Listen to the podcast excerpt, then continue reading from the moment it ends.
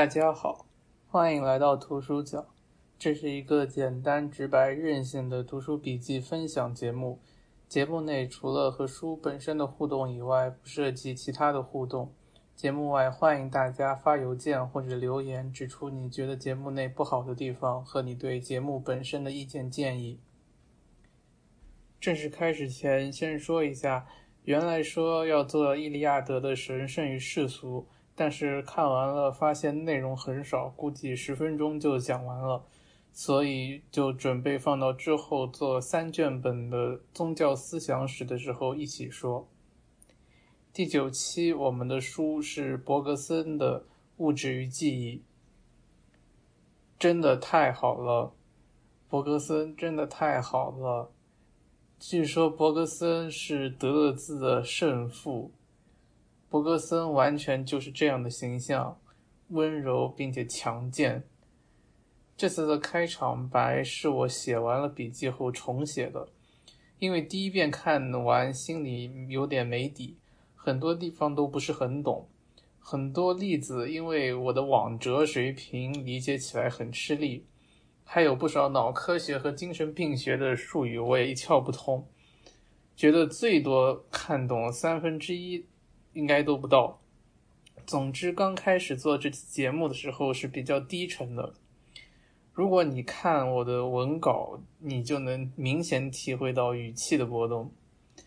但是，当做笔记做到第三章的时候，在真正体会到了伯格森对记忆、行动还有流的强无敌理解之后，我生理上感到快乐与充实。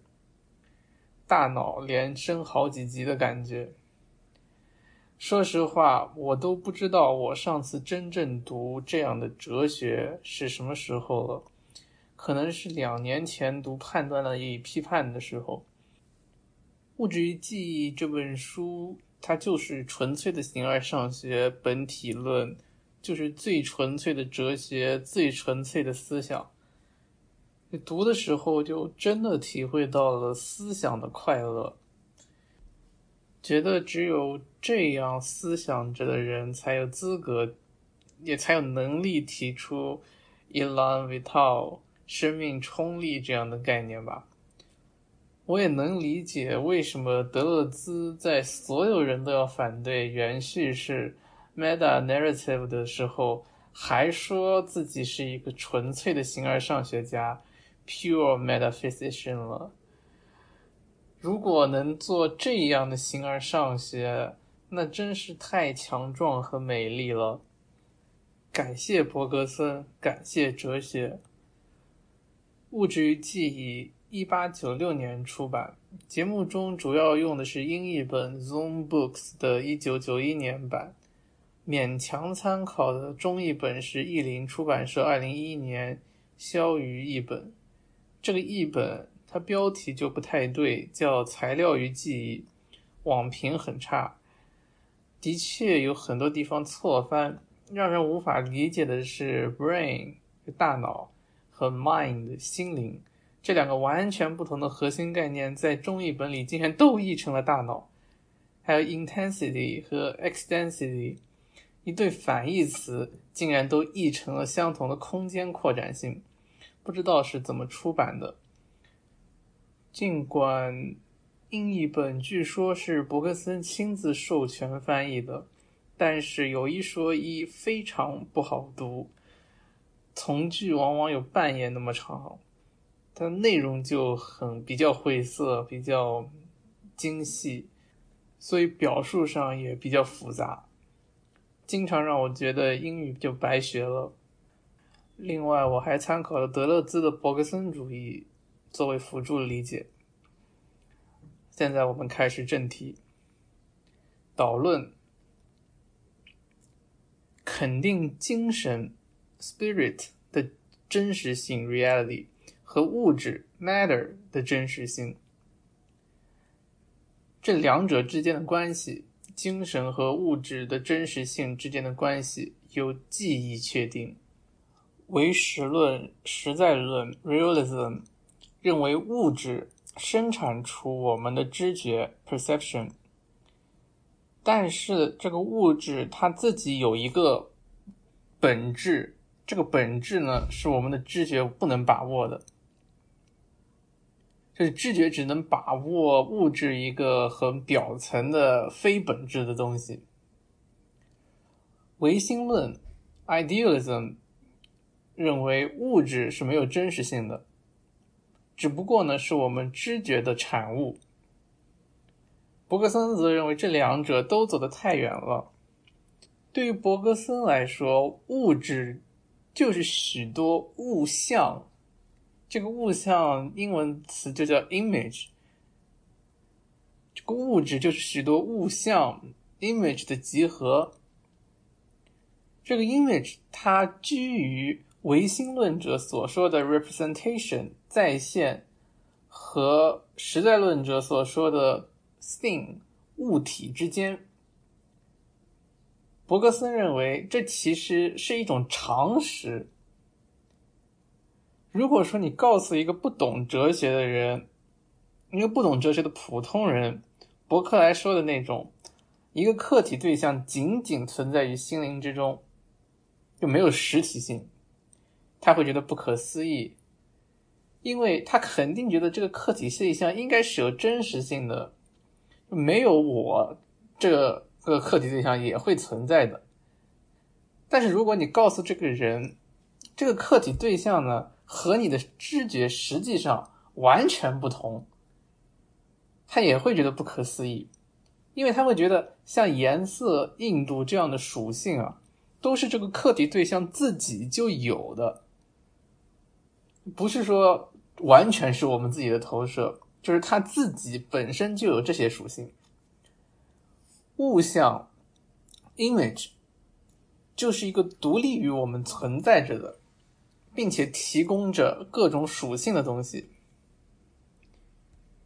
笛卡尔将物质放在了几何的广延性中。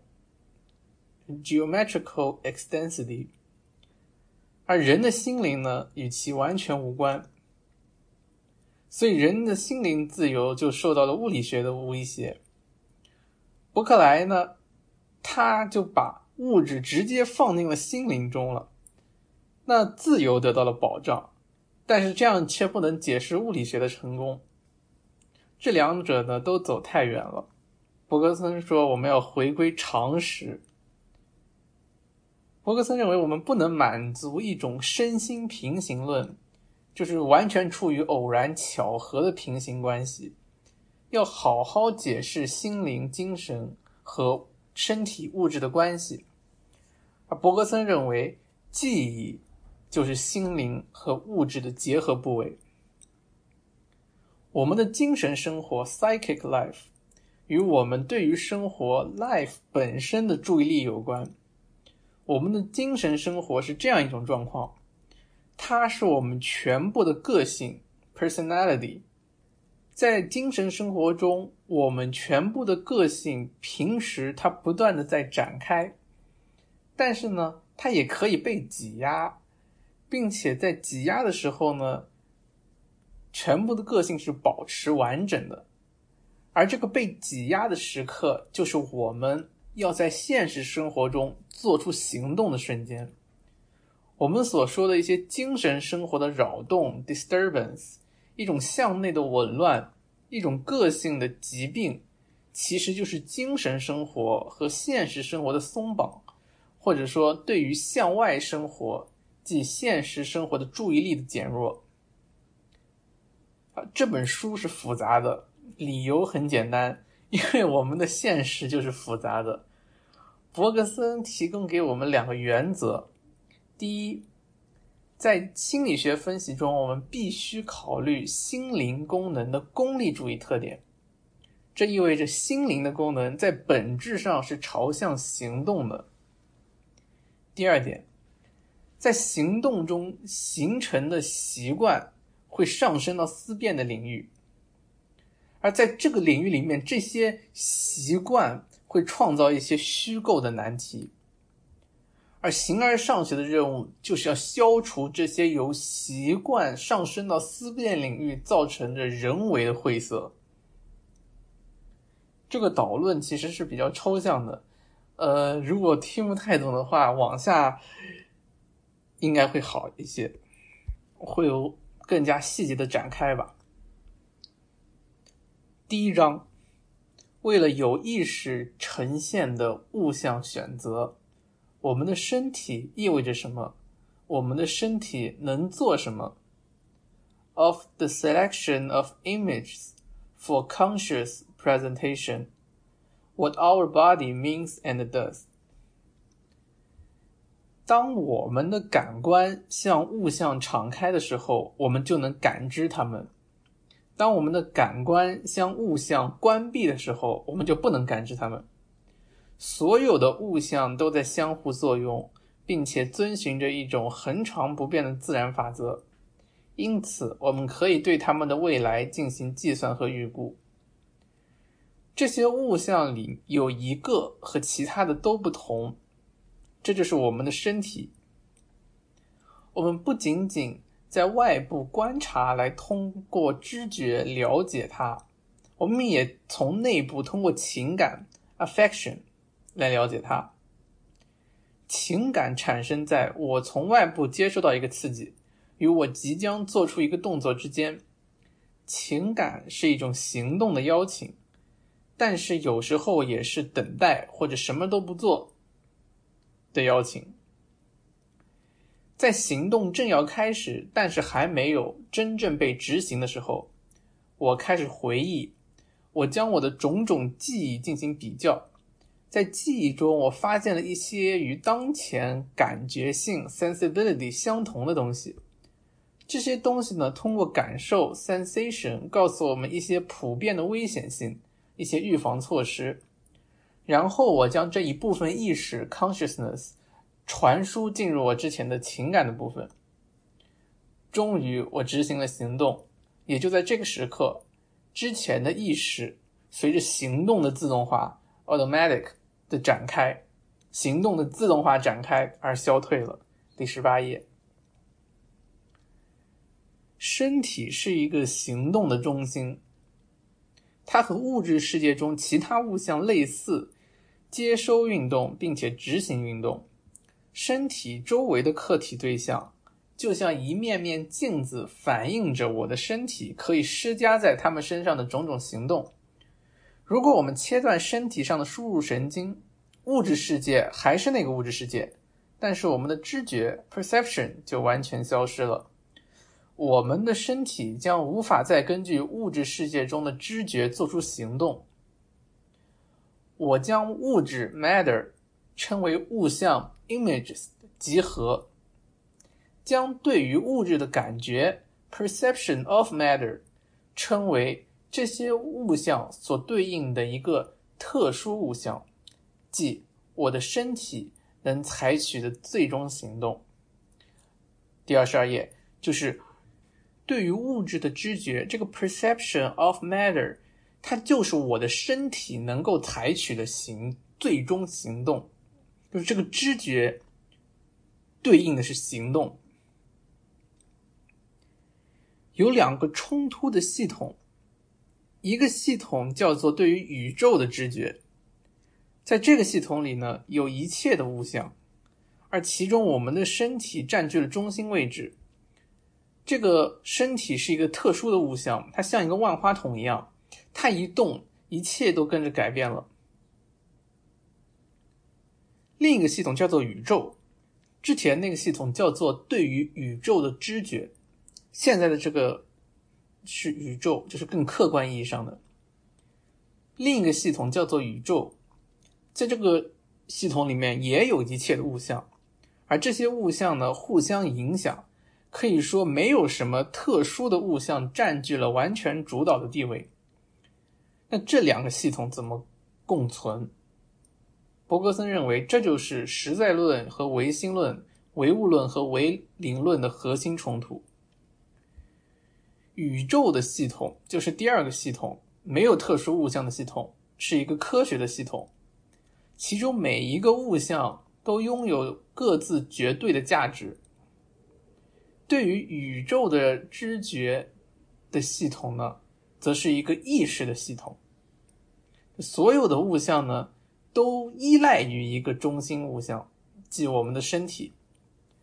伯格森认为，主观唯心论以第二个系统，即知觉的系统为出发点，试图推导出第一个系统；唯物实在论则以第一个系统宇宙为出发点，试图推导出第二个系统。但是这两种推导都是不可能成功的，除非用一些机械降神的方法。例子呢，就是唯物论者的一个叫 epiphenomenal consciousness。这个 epiphenomenal consciousness 大概就是说，心灵只是大脑的物理行动的一个副产品。就托马斯·亨利。赫胥黎的例子就是心灵就像是蒸汽火车的汽笛一样，虽然存在，但是对于开车没有任何作用。伯格森指出，这两个学说里都有一个共同点，就是这两个学说就是主观唯心论和唯物实在论。这两个学说有一个共同点，就是他们把知觉 （perception） 当做一种纯粹的思辨兴趣。是一种纯粹的知识，因而他们的讨论就是这种知识，就是这种知觉知识和科学知识到底哪一个更重要？是以一种知觉为主的变化多端的万花筒知识，还是一种客观的稳定的科学知识？所以两者都把知觉当做一种认识。No。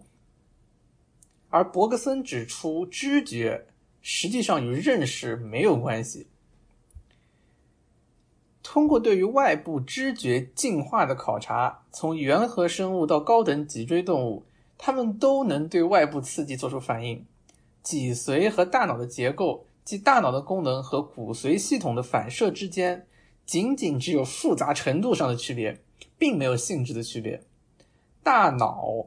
仅仅是个类似于电传中心交换站的器官，其功能是让信号通过或延迟通过。对于接收到的运动，大脑似乎是分析器；对于执行的运动，它又像是选择器。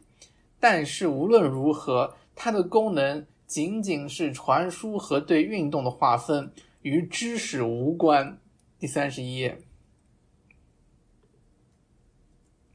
哦，我不知道现在脑科学发展到什么阶段了，但是至少在当时，伯格森就是认为大脑与知识是没有关系的，大脑仅仅处理运动，神经系统仅仅在于接受刺激，并提供运动器官 （model apparatus）。神经系统越发达，它与更加复杂的运动机制。Model mechanism 的联系点的数量就越多，距离呢就越远。通过这种方式，我们的行动范围扩大了。第三十一页，因此我们的全部知觉仅仅指向行动，而非知识。而知觉不断的扩大，将会导致一种不确定性的增加，即行动的选择增多了。因此，伯格森认为，接下来我们需要证明的。这是一种有意识的知觉 （conscious perception）。对于初级有机体来说，对于它的接触必然引发刺激，并且其反应极快。简要的说，被迫反应越是迅速，知觉就越必定近似纯粹的接触。第三十二页。但是当知觉扩大，不确定性增加后。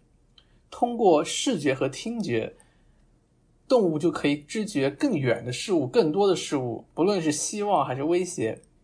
知觉的扩大延缓了他们做出行动的时机，因此可以说他们的独立性增强了。因此，我们得出了一条规律：知觉估量着空间，在知觉对空间的估量这一尺度之下，行动估量着时间。第三十二页。即知觉提供了有关空间的信息，而这一信息允许行动的时间进行调整。知觉往往都是和记忆混合在一起的，但是伯格森认为，出于研究目的，我们先把这种混合的知觉记忆放在一边，去研究一种仅仅面对现在的、排除记忆的、仅仅处理一件外部客体对象的知觉。这是一种非个体的知觉 （impersonal perception），这是我们一切知识的根源。记忆有两个形式。一个是用回忆的斗篷覆盖直接知觉的核心，二是将一定数量的外部时刻收缩到一个内部时刻。第三十四页。但是这里伯格森强调，出于研究目的，我们现在要讨论的是一种纯粹知觉，这种知觉仅仅专注于现在。并且与物质有着最直接和即时的接触 （immediate and instantaneous contact）。三十五页到三十八页非常迷，有一些光学的例子，只有个别地方能看懂，但是完全不知道为什么要用这种方式解释，也不知道完全，所以不知道怎么转述。这个核心观点大概就是知觉。它意味着孤立 （isolation），知觉仅仅从物象中提取自己感兴趣的东西。为了看得清晰，不是一昧的打强光，而是要适当打光，使得客体对象的轮廓清晰。意识就意味着筛选和选择，大概是这样。接下来有一个蛮有意思的说法，但是也不是很能理解。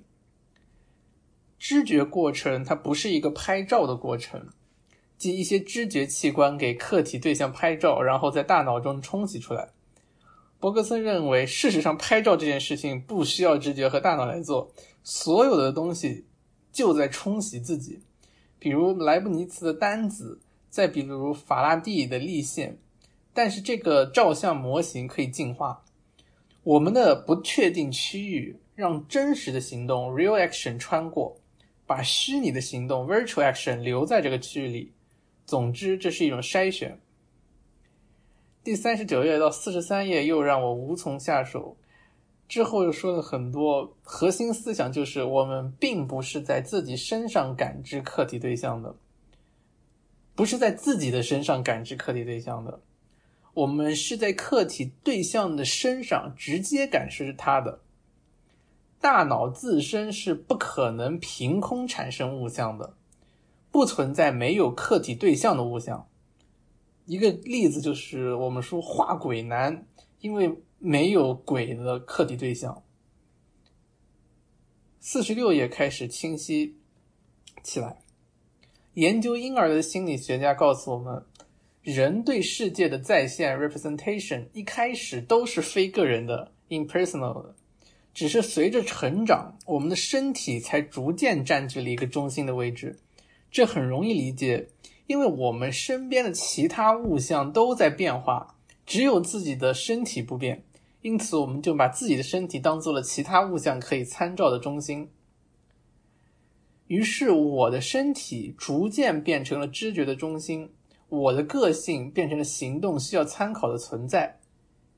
如果我们像孩子一样，从边缘走向中心，那么一切主题都将变得清晰；相反，一切都将变得晦涩。如果我们像理论家一样从中心走向边缘，第四十七页，这里可以和欲望机器与主体的关系做对照组。不要从一个有意识的自我 （conscious self） 出发走向身体和其他身体，而是应该从物质世界出发。并在其中区分和裁剪出一个行动中心。情感 （affection） 是从物象中被激发的。之前有提到，知觉是从外部对身体的刺激，然后这个刺激就是物象对身体产生了刺激之后，情感产生在身体里了。所以，就是它追溯上去还是物象激发的。伯格森认为，我们在理解从知觉到情感的过渡之前，要理解什么是痛苦。当一个外来物体触摸变形虫的任意部位的时候，它都会收缩身体。变形虫身体上接收器和反应器是完全重合的，而当有机体开始变得复杂的时候，有机体的各个部分发展出分工。但是当各个部分独自面对着可能的威胁的时候，作为有机体的整体，作为整体，它可以进行运动躲避。但是因为分工导致失去了运动躲避功能的那些部分。就不可避免的遭受到一种僵硬，一种 immobility。任何痛苦都必然包含着一种努力，一种注定是徒劳无功的努力。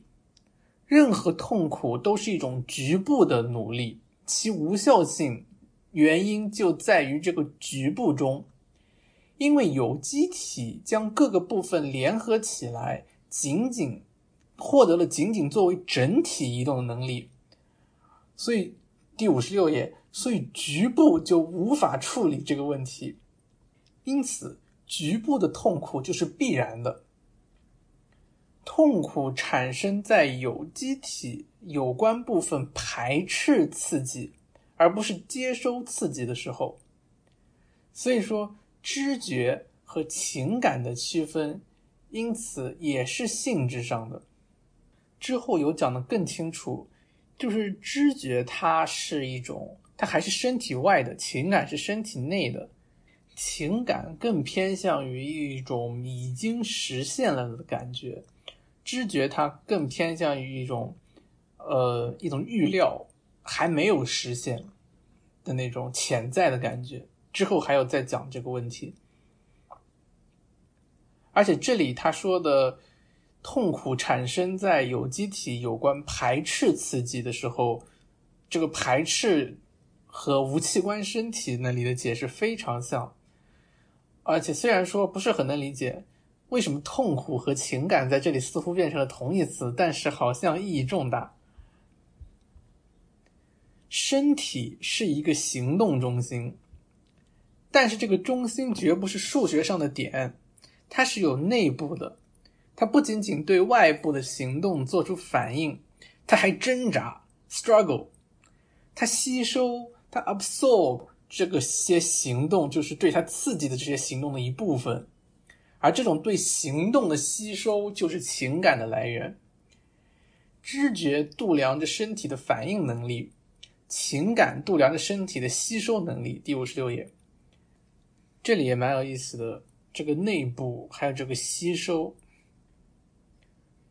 我们对于外部客体对象的知觉，标志着我们对这些对象可能采取的行动；我们与被知觉对象的距离，则标志着紧迫性或时间的远近。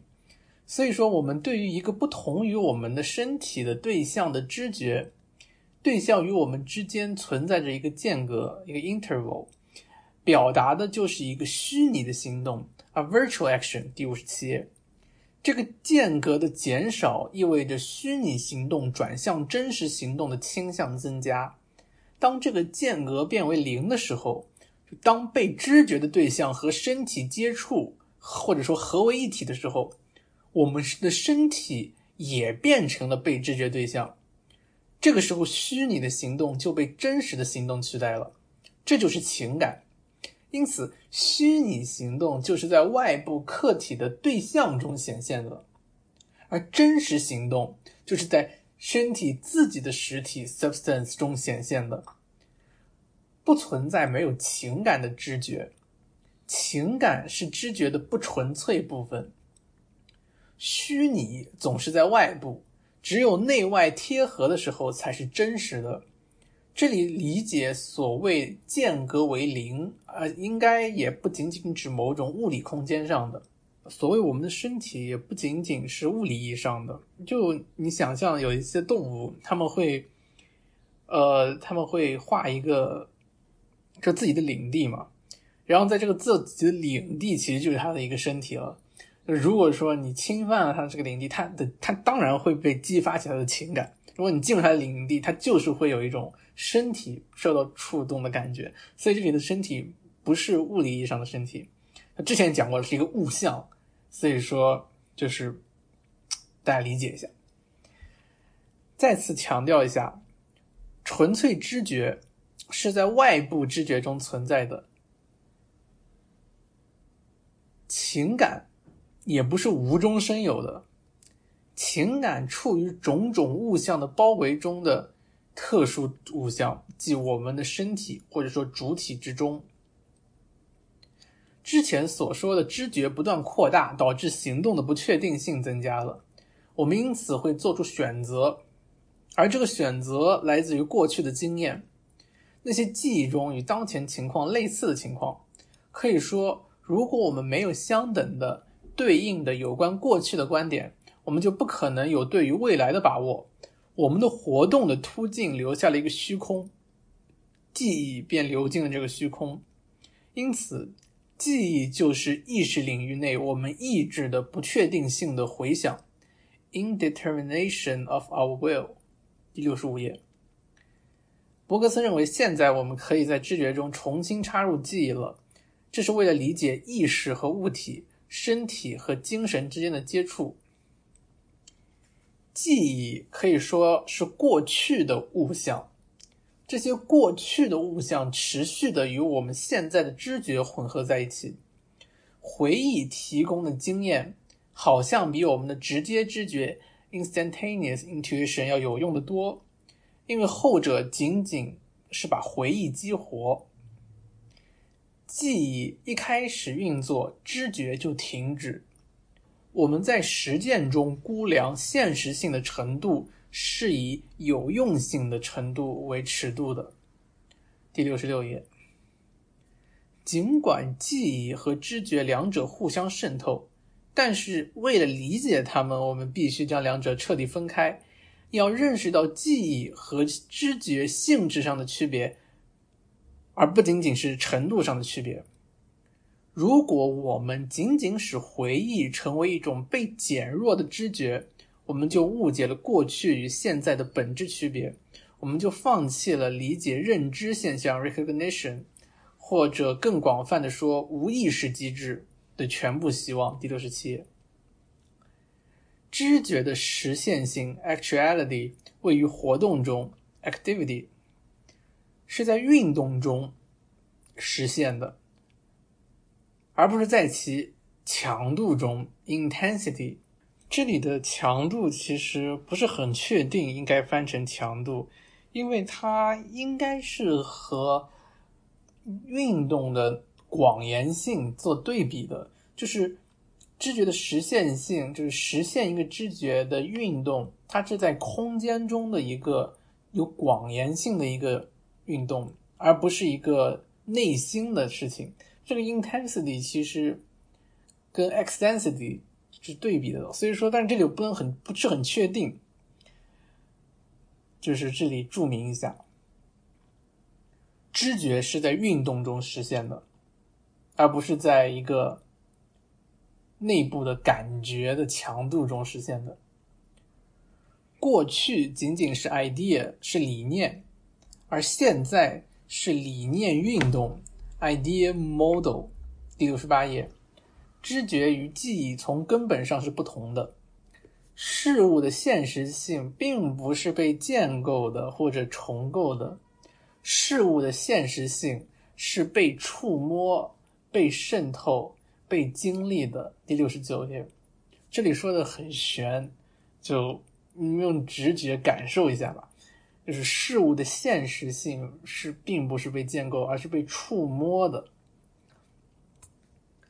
伯格森试图取消物自体的神秘性，在物质中存在着某种多于实际提供的东西，但是这些东西与实际提供的东西没有什么本质上的不同。第七十一，因此对于物质的知觉和物质本身没有性质上的区别，只有程度上的区别。物质没有什么神秘的特性，比如我们的神经系统可能有一些没有被知觉到的物理特性，但是它的功能是不会改变的。即接收、抑制和传输运动。第二章：图像的认知、记忆与大脑。Of the recognition of images, memory and the brain。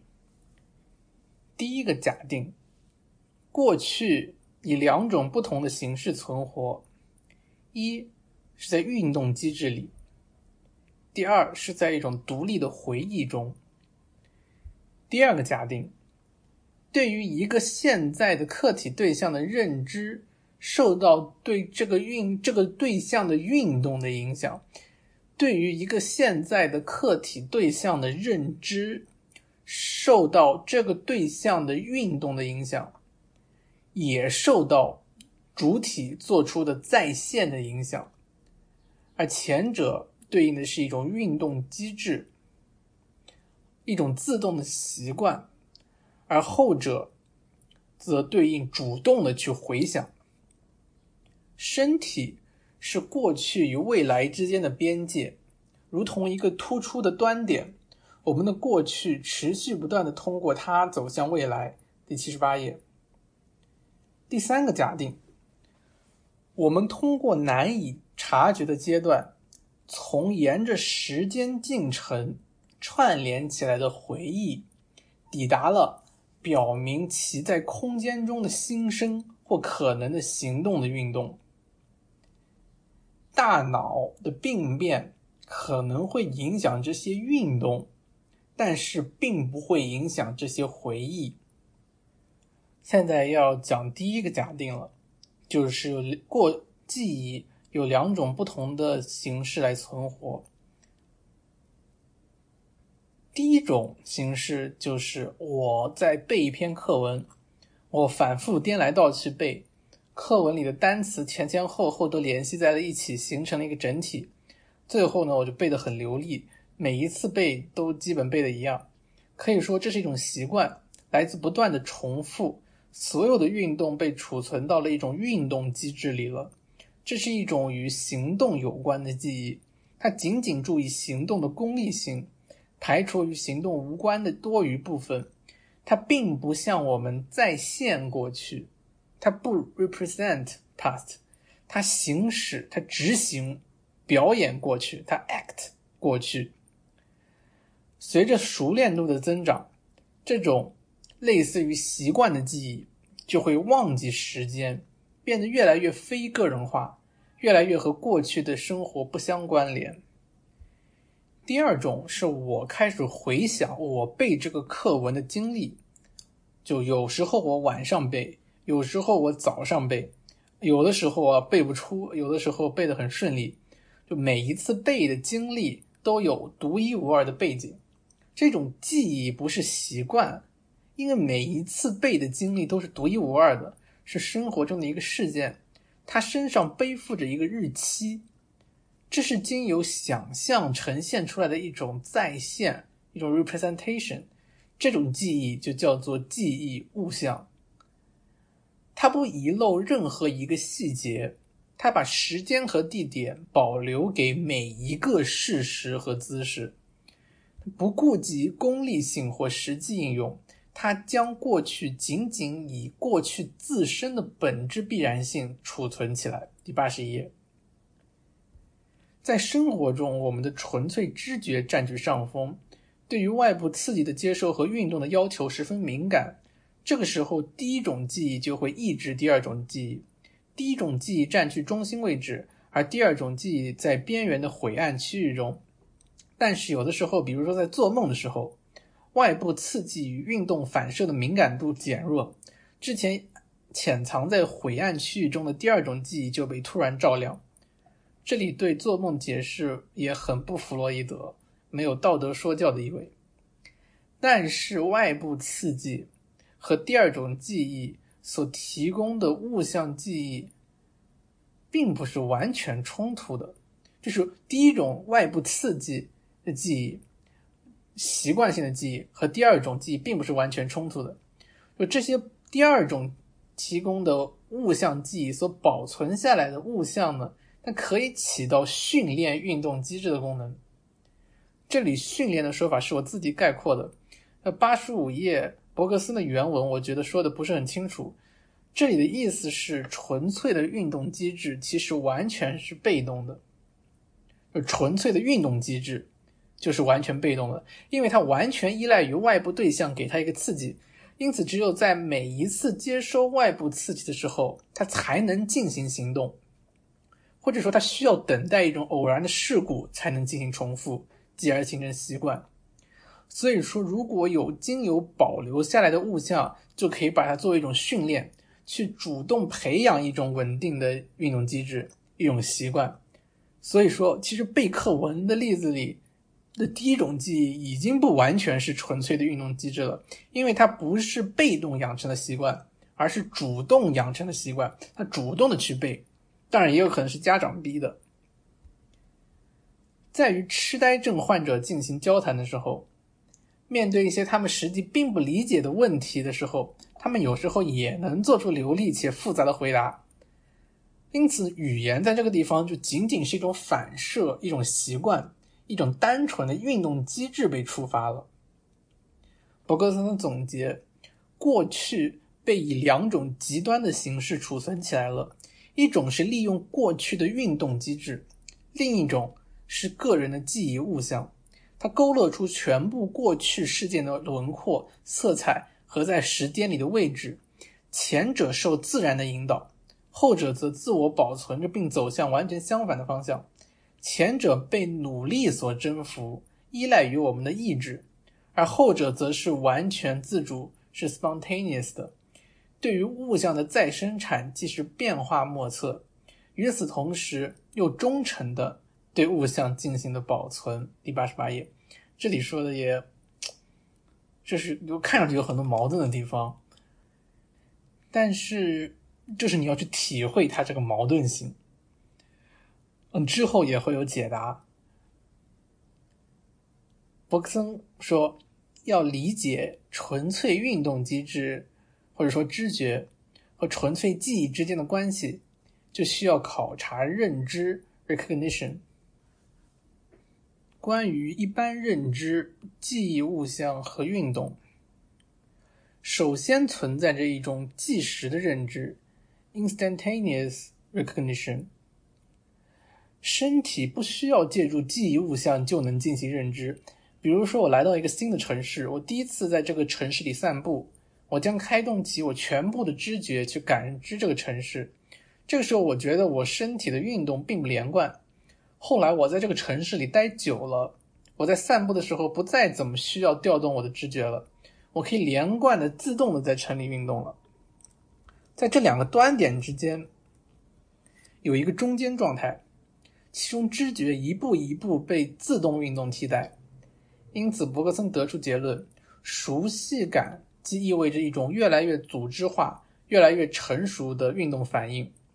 在认知的根基上是运动秩序 （model order） 的现象。第九十三页，伯格森的另外一个例子就是弹奏一首曲子，在一首曲子里，每一个音符都虚拟的包含着整体，而当实际的印象和与其对应的运动产生裂隙的时候，这时我们的个人化的细节的记忆物象就会涌入这个裂隙。在这个时候，我们的认知就是对于种种在线的选择，从过去的物象中选择出可以和现在情况匹配的那些，插入我们的知觉，并处理现在的问题。关于运动机制的失效，有一种病叫做精神失明症。在经过长时间的训练之后，一位盲人他是可以找到回家的路的。但是精神失明症的患者是完全做不到的，他们没有方向感。还有一种是单词失明症，就他们无法流畅的抄写字母，但是他们能够听写或者自发书写，就他们可以自己写，但是他们不能抄。这是因为他们丧失的是对客体对象的视知觉，而这个视知觉中所必要的是一种运动的倾向的知觉，在听觉里，患者。保留着对运动的知觉，所以这个精神失明症的患者，他在听觉里有着这种运动的知觉，所以他能够顺利的听写。我们经常说，就是盯着一个字看就不认识这个字了，其实就是这么意思。因为我们的认知和运动是分不开的，在这种自动认知中，我们的运动扩展了我们的知觉，是为了从中获得有用的效果。并且，从而使我们被知觉的客体对象中离开，去朝向未来的动作；而在有关记忆物象的认知中，我们却是被带回到了这种知觉的被知觉的客体对象之中。运动的自动认知中，我们是从这个知觉的客体对象中被离开的，就是工具人用完了就扔掉了。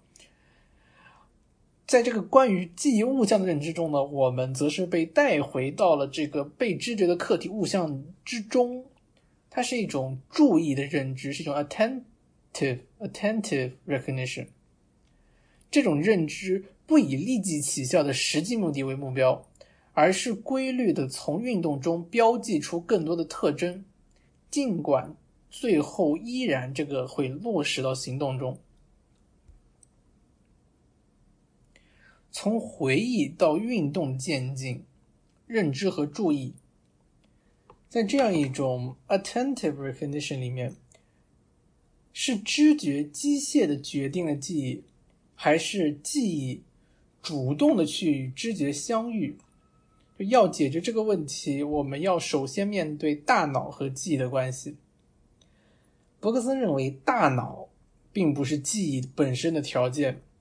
大脑是不储存记忆的，正如之前所说，大脑和一切神经系统仅仅处理刺激和运动，只是一种运动的机制。对于大脑的损伤，它仅仅造成无法将记忆调动，无法将记忆变成实际的 actual 的。对于大脑的损伤，并不会毁灭记忆。要理解记忆知觉。注意 attention 和记忆的关系，在一些观点里面，这个注意 attention 就是将知觉变得更有强度，并且能展开知觉的细节，是对一种智能状态 intellectual state 的放大。它也是一种智能内部的态度 attitude。这种态度呢，也与外部刺激的强度有关。但是这个智能态度的概念非常模糊啊，有些心理学家就将其物质化。认为这个智能强度就是释放出来的某种大脑能量。伯格森认为要对此细加甄别。注意，attention 看上去好像是消极的，注意意味着一个心灵的后退运动，其放弃了对于当前知觉有用效果的追求，因此可以说注意首先就是对于一个运动的抑制。一百零一页。但是这种意志仅仅是实际运动的准备工作，一些细微的运动会在暗中准备，并且勾勒被知觉的客体对象的轮廓。因此可以说，这里有一种双重运动：一是外部知觉在我们身上直接激发一种运动，即是一种自动的注意；二是我们的记忆将与外部客体对象相似的记忆物象调动出来。进行运动的准备，这是一种主动注意；而第二种运动中，对于记忆中记忆物象的选择，这是一种模仿运动。它延续了知觉，并为知觉和物象提供了一个共同的框架。一百零二页，这里也非常难懂。所以说，每一种注意性的知觉 （attentive 知觉）。呃，我这里他伯格森用的也不是认知 recognition，呃，不知道为什么，但是意思大家还是能够理解的，就是每一种注意性 attentive 知觉 attentive perception 都涉及一种回顾 reflection，我们会将一个创造出来的与被知觉对象相同或类似的物象，并将它投射出去。伯格森说。在对知觉输出纤维的研究中，已经表明了，除了把印象送到中枢的过程以外，还有一个反向过程，它把物象带回外周。我们看有些东西的时候，运动的时候留下一些残影，就是我们自己投射的产物。包括网上之前有一段时间很火，就是全是错别字的文章，我们也能看懂。这就是与被知觉对象错别字那相似的物象被调动了，然后再投射出去了。因此，真正的注意性知觉是一个回路，一个连接着心灵和它的对象的回路。我们的注意力的提升会将整个回路进行扩大。这里伯格森给了一个图片，O 是被知觉的对象，A 的回路就是最直接的知觉。然而，随着智能的扩张，也就是记忆的不断深入，就有了 B、C、D 的更深刻的具体的对于对象的认识。这个 B 撇、C 撇、D 撇。就是由这些不断扩展的深刻认知所反映出来的深层现实。这个最大的圈，也就是我们真正意义上的个人回忆 （personal memory），它是难以捉摸的，只是偶尔才会被物质化。这就是身体需要调动记忆进行行动的时刻。在这个时刻，这个最大的个人回忆的源泉就开始收缩，逐渐脱离其个体性。最终不再能和当前的知觉分开，并且凝结成一个当前的行动。发出行动就意味着让记忆收缩，或者说让它变细、变锋利，使它对于实际经验来说就像如同刀锋一样，以便记忆能插入它。一百零六页。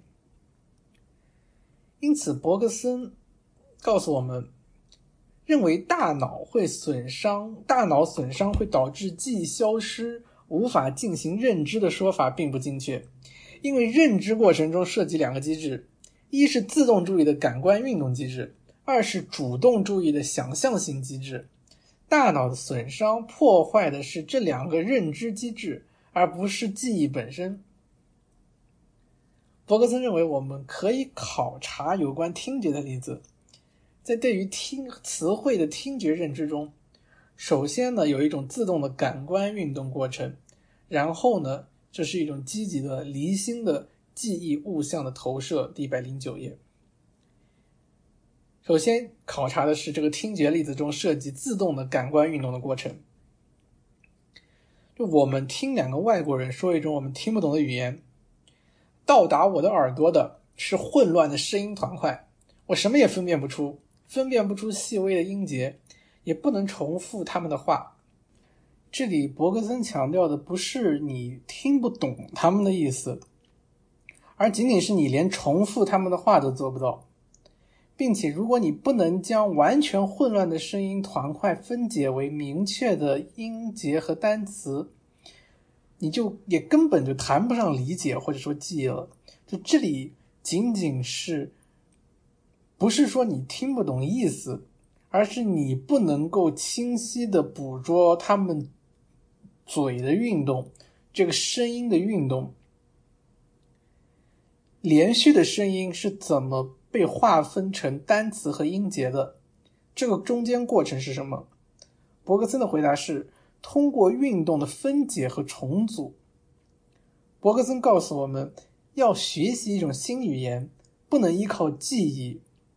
而是要通过把人身肌肉结构的运动趋势与听觉印象及连续的声音协调起来，并且完善听觉所伴随的运动。一百一十一页，接下来这一部分很有趣。比如我们学习体操的时候，我们先是在旁边用眼睛看，这个视觉印象是一个连续的整体，a continuous whole。但是我们想要模仿的体操运动。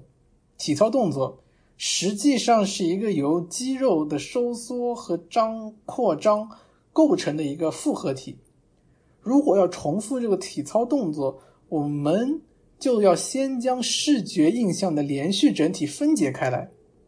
因此，重复就是将之前卷起来的东西展开。前方高能。我们可以说，习惯就是一种。重复的努力形成的，这没错。但是如果说重复的结果总是在生产相同的东西，那重复的用处是什么呢？重复真正的效果在于分解与再次组合，因而诉诸身体的智能。每次新尝试都将原本相互渗透的运动分解开来，每次尝试要求身体注意一些之前没有感知到的细节，它促使身体去分解和归类。只有在这个意义上，身体才会理解一个运动，并学会这个运动。这里对重复的解释很精彩。就重复，它真正的核心在于分解与再次组合。因此，听觉和说话也是一样的。你可以说你看清楚了一个体操，但你可能不能做出体操的动作。你可以说你听清楚了一段话，但你不一定能重复出来，因为这里的“清楚”只是眼睛或耳朵这一个部分的运动。但是做体操或者说话牵扯到大量其他身体部位的运动，你需要整个身体去理解才能完成这些动作。而这些重复与认知的内部运动，就是主动注意的前奏。接下来就是完整的有意识认知，要从运动过渡到记忆了。伯克森首先提到了一种观点，这种观点认为，对于声音的知觉，带回了。对于声音的回忆，而回忆则带回了相关的理念 （idea），即这个话的意义。这一连贯的传递好像证明了大脑皮质范围内有一种听觉记忆，而感官刺激可以唤醒这种大脑皮质里的听觉记忆，并激发出理念。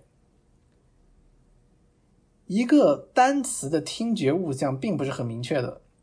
一个单词可以被各种各样不同的嗓音和音调说出来。如果根据前面这种说法，对声音的知觉对应一个回忆，然后这个回忆又对应一个理念，那么是否不同的声音就要对应的是不同的回忆，并且对应不同的理念呢？那大脑中是不是要储存着所有不同的物象呢？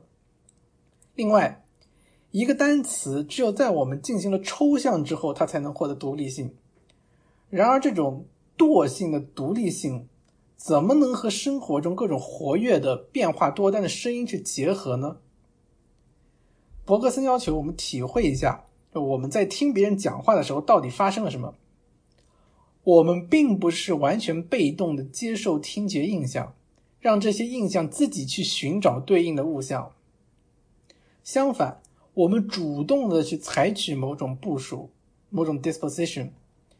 伯克斯用了一个非常奇妙的例子：讲话者的运动图表 （model diagram），即讲话者发出声音的这个整体运动，就像是一个空的容器，决定了进入其中的流体，即我们之前说的所谓我们听我们听者主动采取的某种部署、某种思考。就是讲话者的这个运动，他说出这话的这些运动，像一个空的容器，决定了我们的思考的形式。每一种语言，无论是精致的语言还是粗糙的语言，其能够表达的东西都远远少于需要被理解的事物。言语 （speech） 从本质上讲就是非连续性的，因为它是由单词的并列而组成的。言语仅仅是通过为数不多的路标加以指示的，在运动者的思想中，这些路标设置在一些主要的地方。一百二十五页，对于一个在讲话的人，我们必然是从思想出发，而不是从对方发出的语音物象及 verbal image 出发去理解的。因为对方断裂的语音物象之间的沟壑是不可能由任何物象去填补的，这一沟壑只能由思想来填补。物象是物体，是 thing，而思想是运动。一百二十五页，伯克森这里对语言的描述也非常特别，所以两个人交流其实是一个调饮料的过程。当 A 对 B 说话的时候。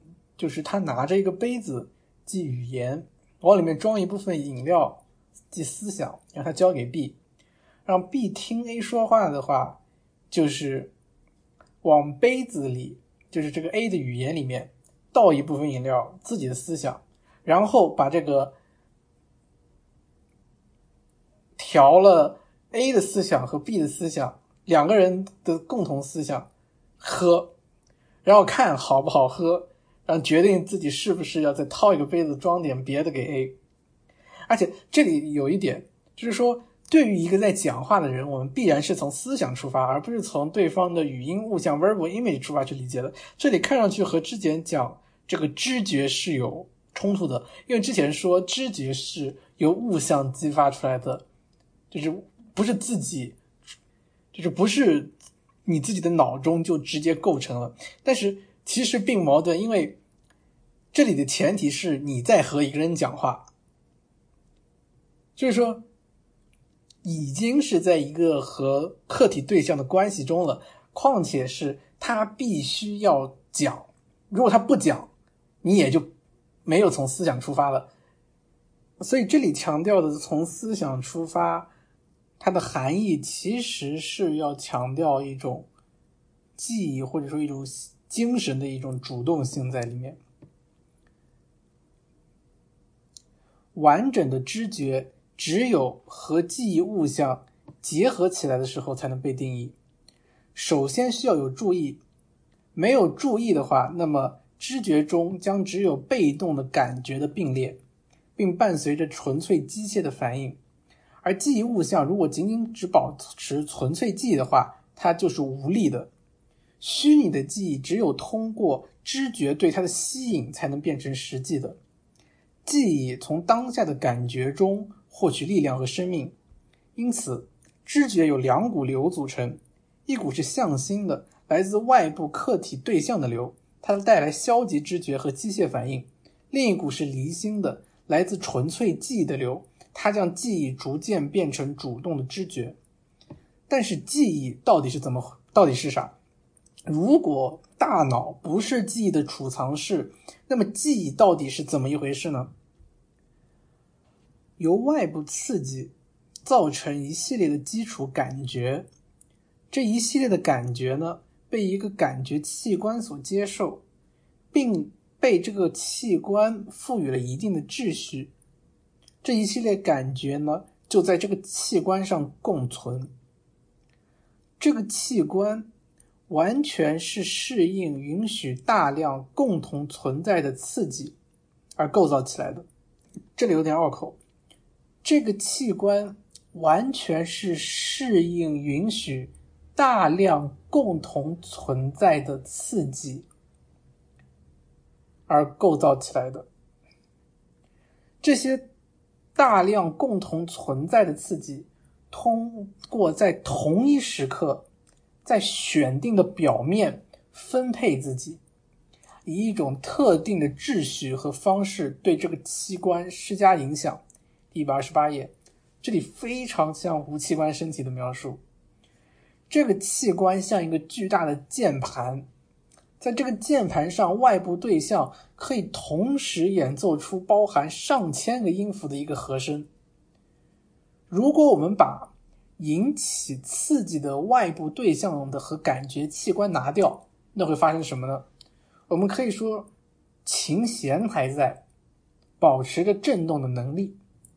但是如果没有可以允许上千条琴弦同时被摁响的键盘，那么这个和声就不可能出现。伯格森认为，如果说我们有一种所谓的物象区域 （region of image） 的话，那就只能是这样一个键盘了。这个物象区域就对应的是我们老。总是说大脑里有一个什么记忆的区域，所以说伯格森说，如果说真的有一种所谓的物象区域，那么它就是一个键盘，它不是在大脑里的，它是一个键盘。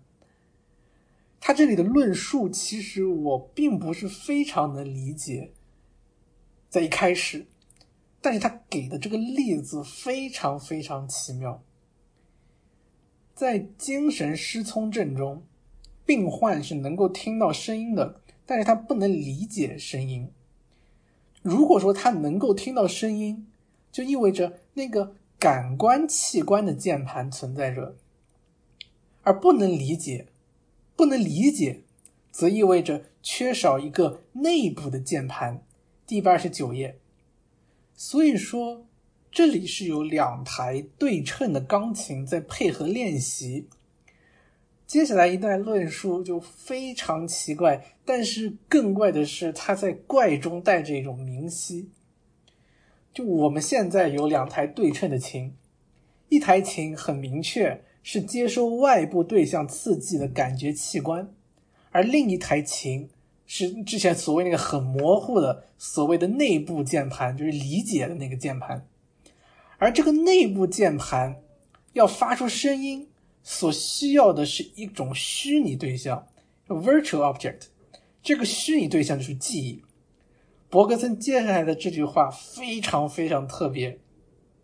他们指这个内部键盘，这个内部键盘绝不是纯粹记忆，或者说虚拟对象的储存地，就像我们的感觉器官。并不是真实对象的储存地，一百三十页，这里真的是非常非常古怪，因为对于记忆，我们真的是太难太难摆脱储存的概念了。就离开了储存，我们几乎就无法思考记忆。但是伯格森这里的隐喻力度实在是太强了，记忆一瞬间。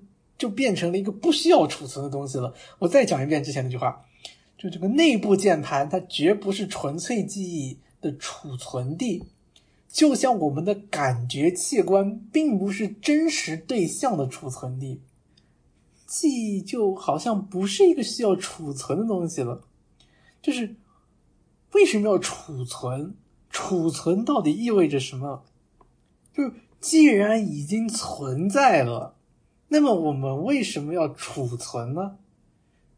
所以说，记忆它不是一个储存的问题，而是存在的问题，是存在形式的问题。记忆就是一种时间性存在。这怎么去理解？就是，就比如说，有一个花园或者有一个景点，非常漂亮，非常宜人，就是。我我非常想去那里散步，哦，我不会说我要储存这个花园吧，就我会去那个地方，但是我不会说我要储存它，就记忆突然变成了一个这样子的东西。就德勒兹那本伯格森主义里面有一句话，之前一直困扰我，他说记忆自己保存自己。啊，我是完全不能体会什么叫做记忆自己保存自己。但是在这个恋情、这个对称恋情的隐喻里，好像这个问题就被解答了，就是记忆不需要储，就为什么要谈储存呢？我们对记忆到底抱有一个什么样的期望？我们要谈储存这件事情，就我们为什么欲望储存记忆？就是记忆的问题在这个地方，而不在于。怎么储存？而是我们为什么要储存？而且这个情，它太像无器官身体了。第三章，物象的存活，记忆与心灵，of the survival of image, memory and mind。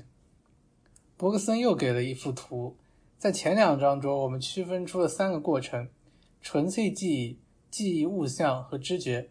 实际上，这三者都是无法独立存在的，它们是连续的。我只能做，我们只能做理论上的区分，并且这种理论上的区分是极其必要的。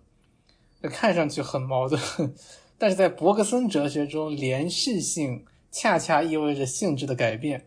如果没有性质改变，那就不存在绵延，也就不存在时间了。伯格森要求进一步区分知觉和纯粹记忆的区别。以认识纯粹记忆的性质。现在这个 present 是什么呢？现在的现实性 present reality 究竟是什么呢？我们可以说有一种理想的现在，它是一个数学上的点，一个纯粹的概念，一个将过去和未来分开的、自身不可分割的极限。但是，一个具体的、真正的、活生生的现在，必定要占据一段绵延 duration。这段绵延一半在过去里，一半在未来里。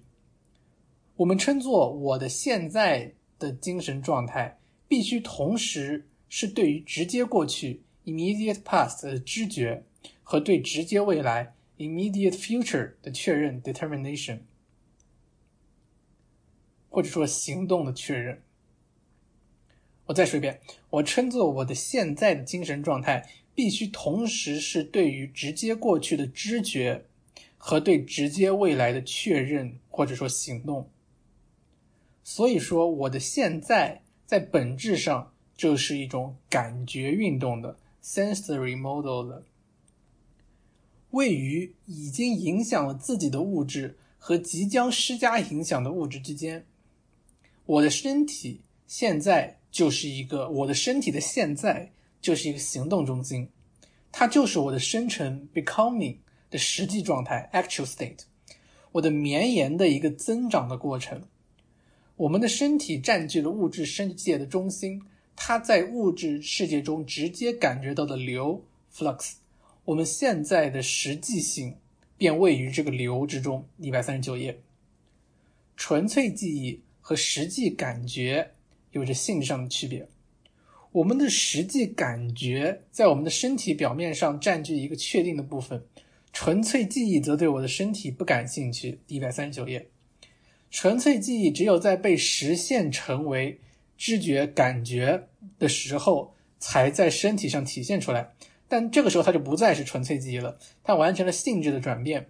伯格森要求我们记住，从本质上说，感觉是广延性的 （extended） 和定位的 （localized）。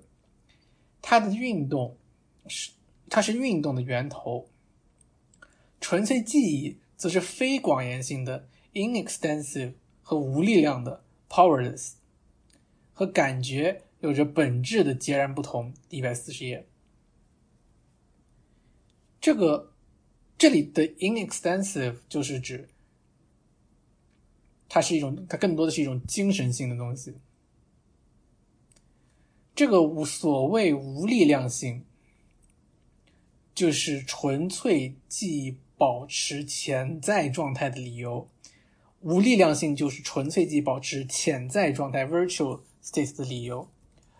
伯格森认为，我们的意识仅仅意味着一种积极的状态，它决定着当下的行动和选择，但是它并不意味着存在。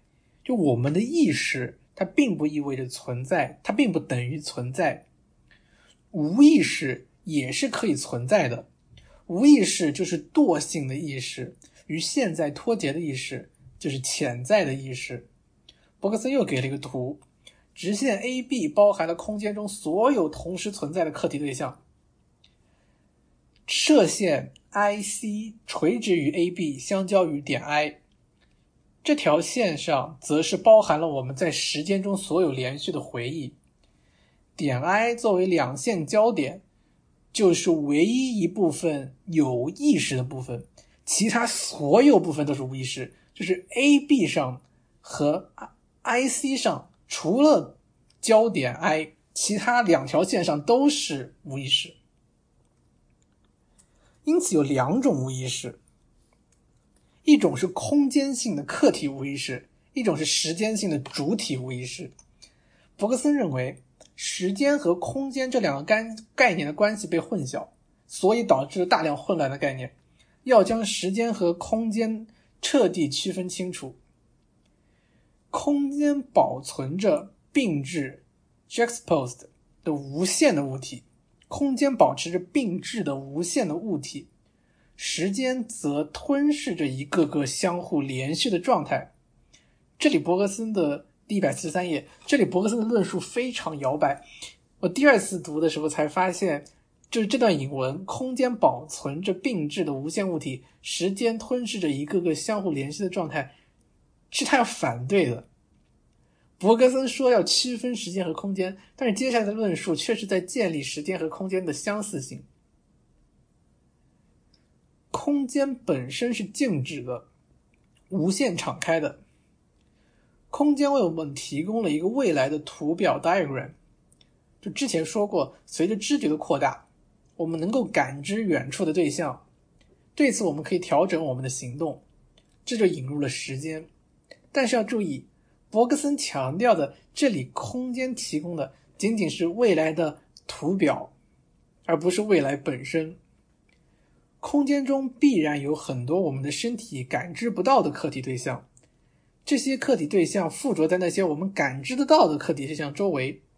这一关系可以类比记忆与我们现在的关系，其中无意识扮演了类似的功能。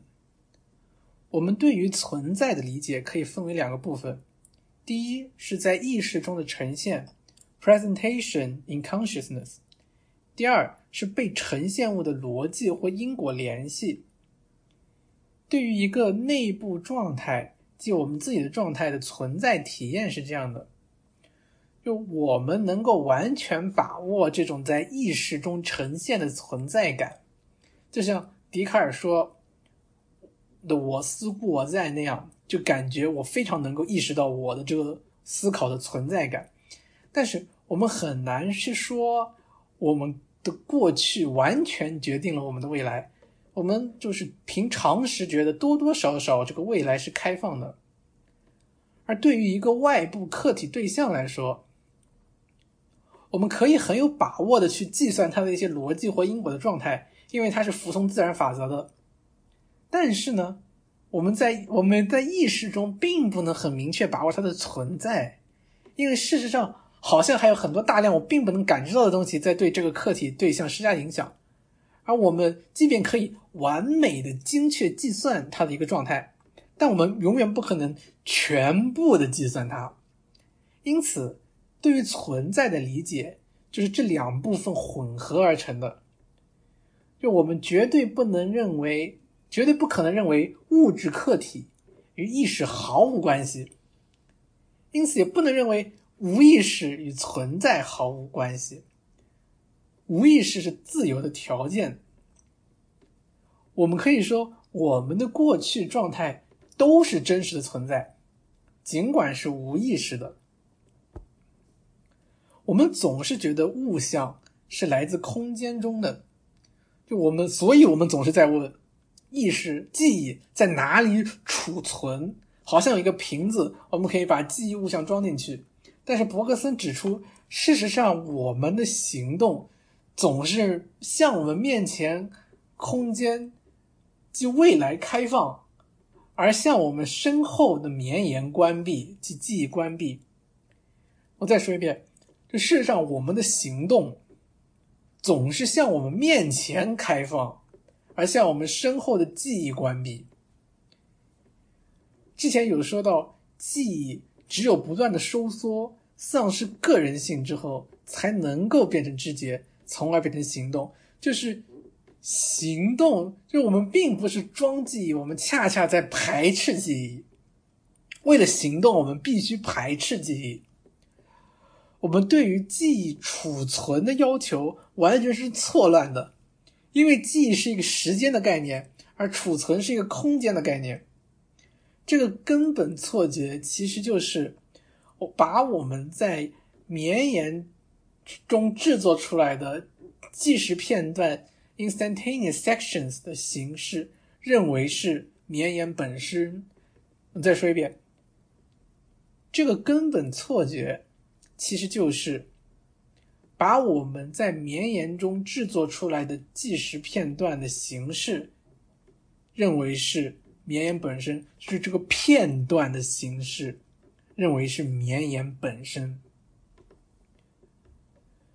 过去就是拒绝继续存在的东西，那么它如何保存自身呢？伯格森反问：过去真的拒绝存在吗？或者说，过去仅仅是拒绝变得有用。现在 （present） 并非什么是 （what is），现在乃什么正在被制作 （what is being made）。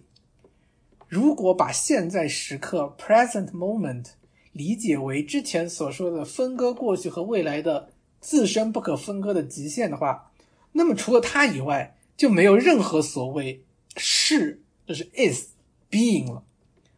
我们每次思考现在，这个现在就已经变成过去了。无论我们的知觉再怎么自动，怎么立即产生，它都已经包含了无数个记忆的元素了。所以说，每一个知觉已经是记忆了。从实践意义上说，我们只能感知过去，纯粹的现在是向未来入侵的一个不可见的过程。一百五十页，在记忆的每一瞬，意识。都在照亮过去最近的直接部分 （immediate part）。这个部向走向未来，这个部分走向未来实现自己。意识仅仅在一些特别的状态中才去照亮那些遥远的部分，那些部分可能对我们现在有用，而其他部分则继续保持在黑暗之中。这就是我们的生命的基本法，这就是行动的法则。我再说一遍。意识仅仅在一些特别的状态中才去照亮那些遥远的部分，那些部分可能对我们的现在有用，而其他部分则继续保持在黑暗中。这就是我们生命的基本法，这就是行动的法则。这里非常非常微妙，就是包括之前一段，我们总是觉得记忆就像是电脑里的文件一样。我们可以从图形界面里面直接调用，但是其实这是一个寻找的过程。时间不可抑制的流动就是记忆的基本盘，记忆是一种消耗品。所谓储存，其实仅仅是不断的寻找的过程，就像在流水里抓鱼一样，去抓的鱼可能是相同品种的，但是它们终究是不一样的客体。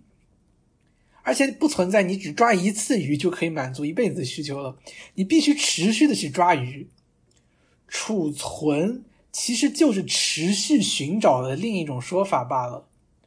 读到这里，我才真正意识到“流 ”（flux） 这个概念在本体论意义上到底意味着什么。你们体会一下。之前有区分两种记忆。一种是非个人的习惯性的运动驱使的，另一种是个人的记忆物象。之前说到知觉实际上已经是记忆了，所以这两种记忆其实是紧密结合的。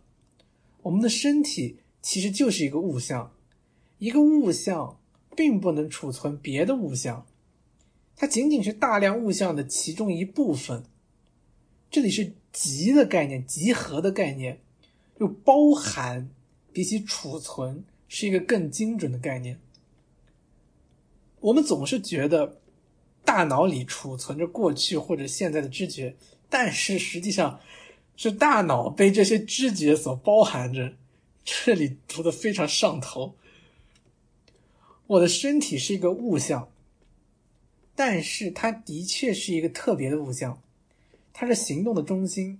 同时，一个是一个普遍生成的部分，a section of the universal becoming。伯克森接下来给出了知名的圆锥图，平面 P 是我对宇宙的实际再现 （actual representation）。圆锥体 SAB 的顶部 S 在平面 P 上接触，并不断向前移动，不断插入变化着的体验平面。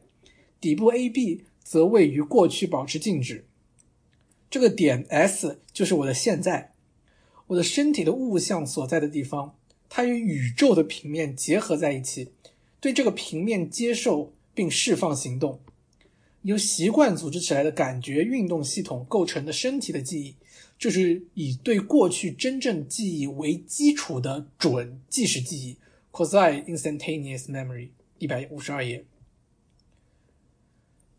所谓的平衡的心灵。就是将两种记忆调和的完美的行动者，在面对特定的情势时，他能够唤起与之相关的记忆，过滤到所有多余的细节，将其有用的部分转变为知觉插入现在。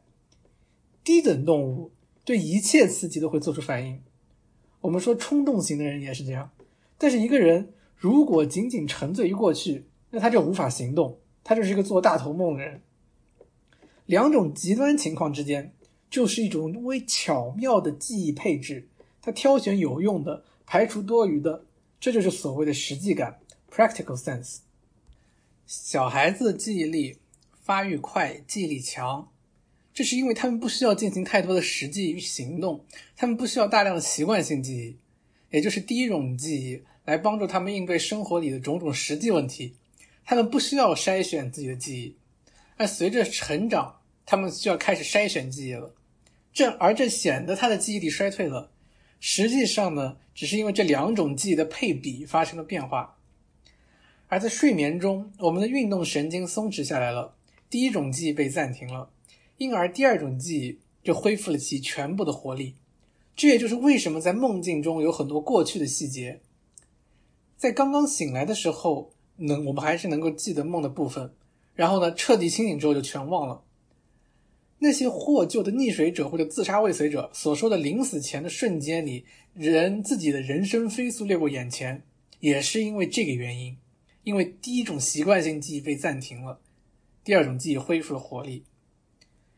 一个人如果只是做梦，记就是第二种记忆，那么他就能看见过去经历中无限的细节，但他无法在生活中行动。一个人如果把这些记忆全部抛弃，他就会不断的在生活中自动的行动。前者永远不能超越个体，他无法发现任何事物之间的相似性，而后者被习惯驱动。他能发现各种情况中的相似性，但是他不能思考普遍性，他不能思考普遍性，incapable of thinking universal。因为每一个普遍的理念都要求对于被记忆的物象的再现，它只能在普遍中移动。两个极端中，前者发现回忆中的差异，而后者只感知相似性，而只有。这两个极端相遇，我们才能获得普遍理念，就是 general idea。这个普遍理念 general idea 也是一个很复杂的问题。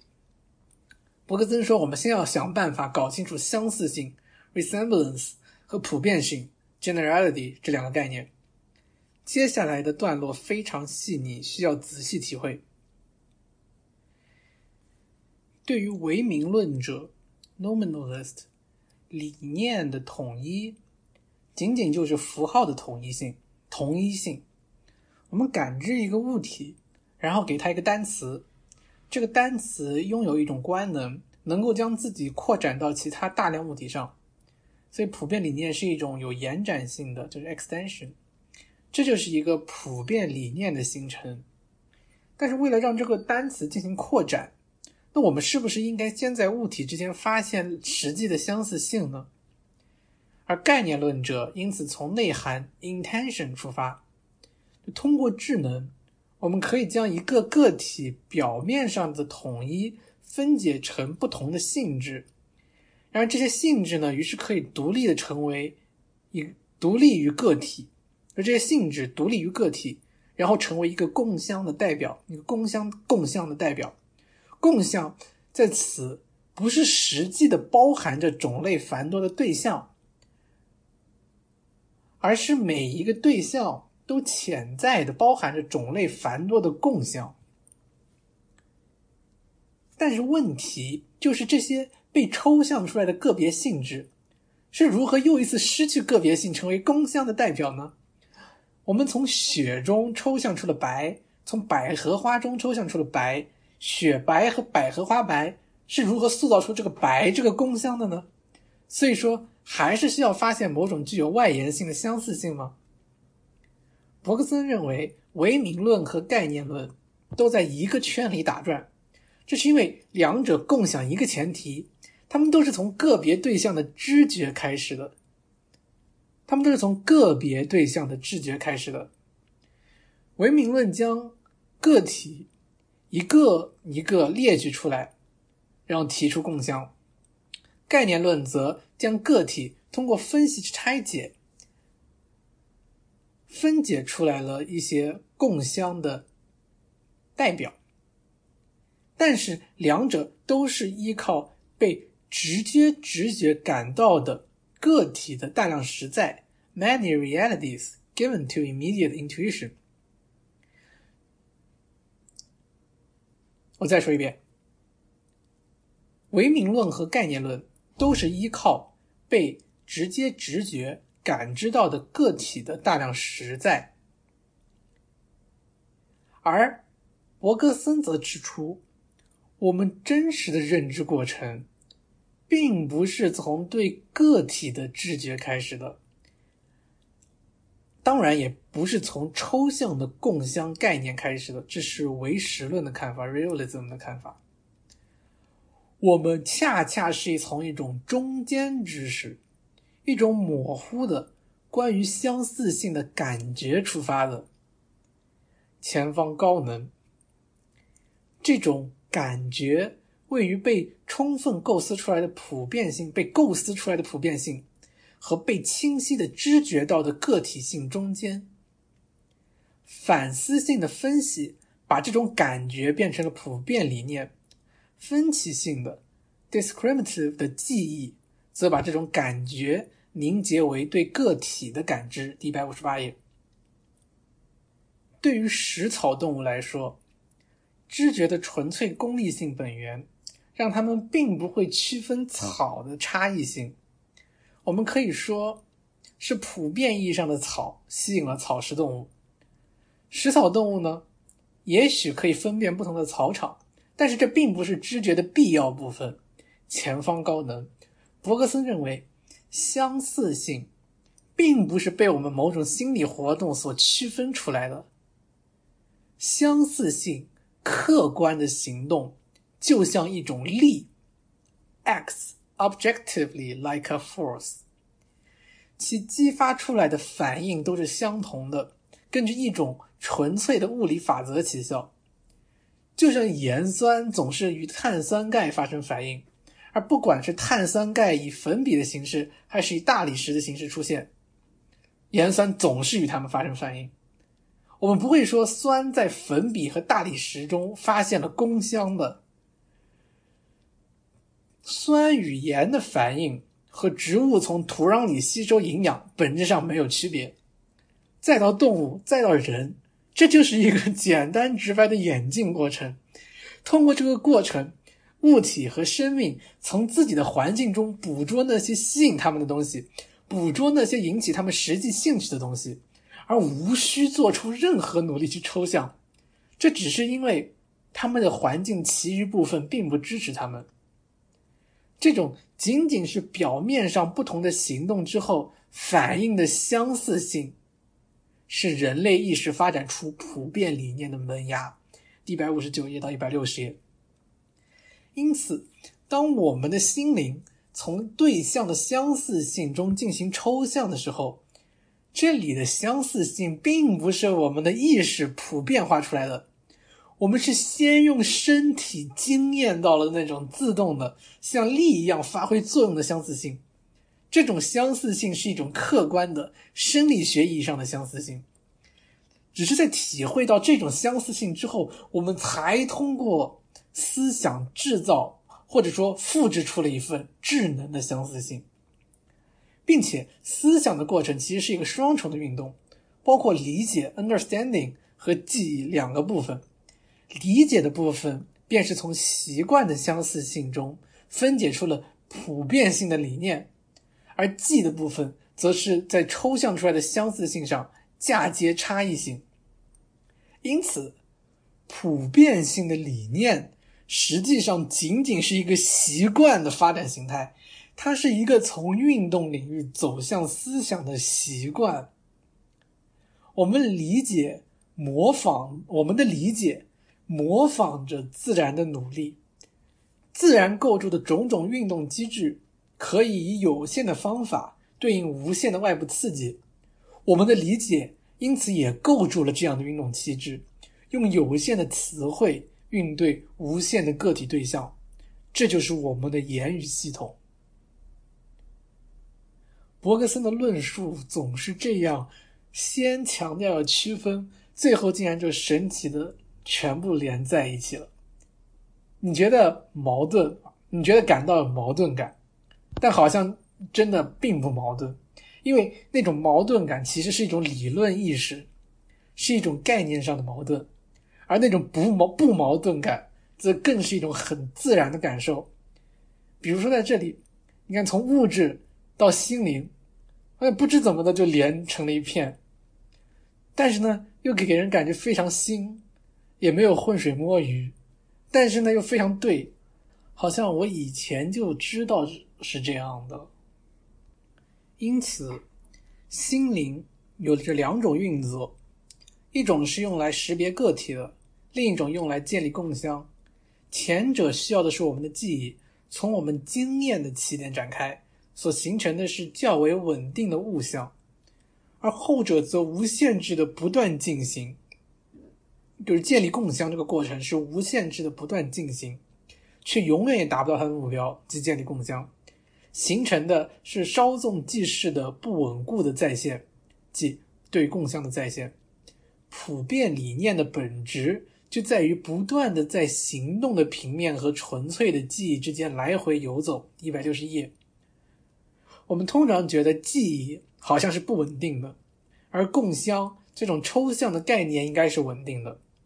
但是伯格森恰恰指出，共相或者说普遍理念是不稳定的。普遍理念恰恰是没有固定本质的，普遍理念不是一种稳定的权威，普遍理念是一种习惯发展出来的思想，仅仅是一种行动必要的工具，是为了将被动转化为主动。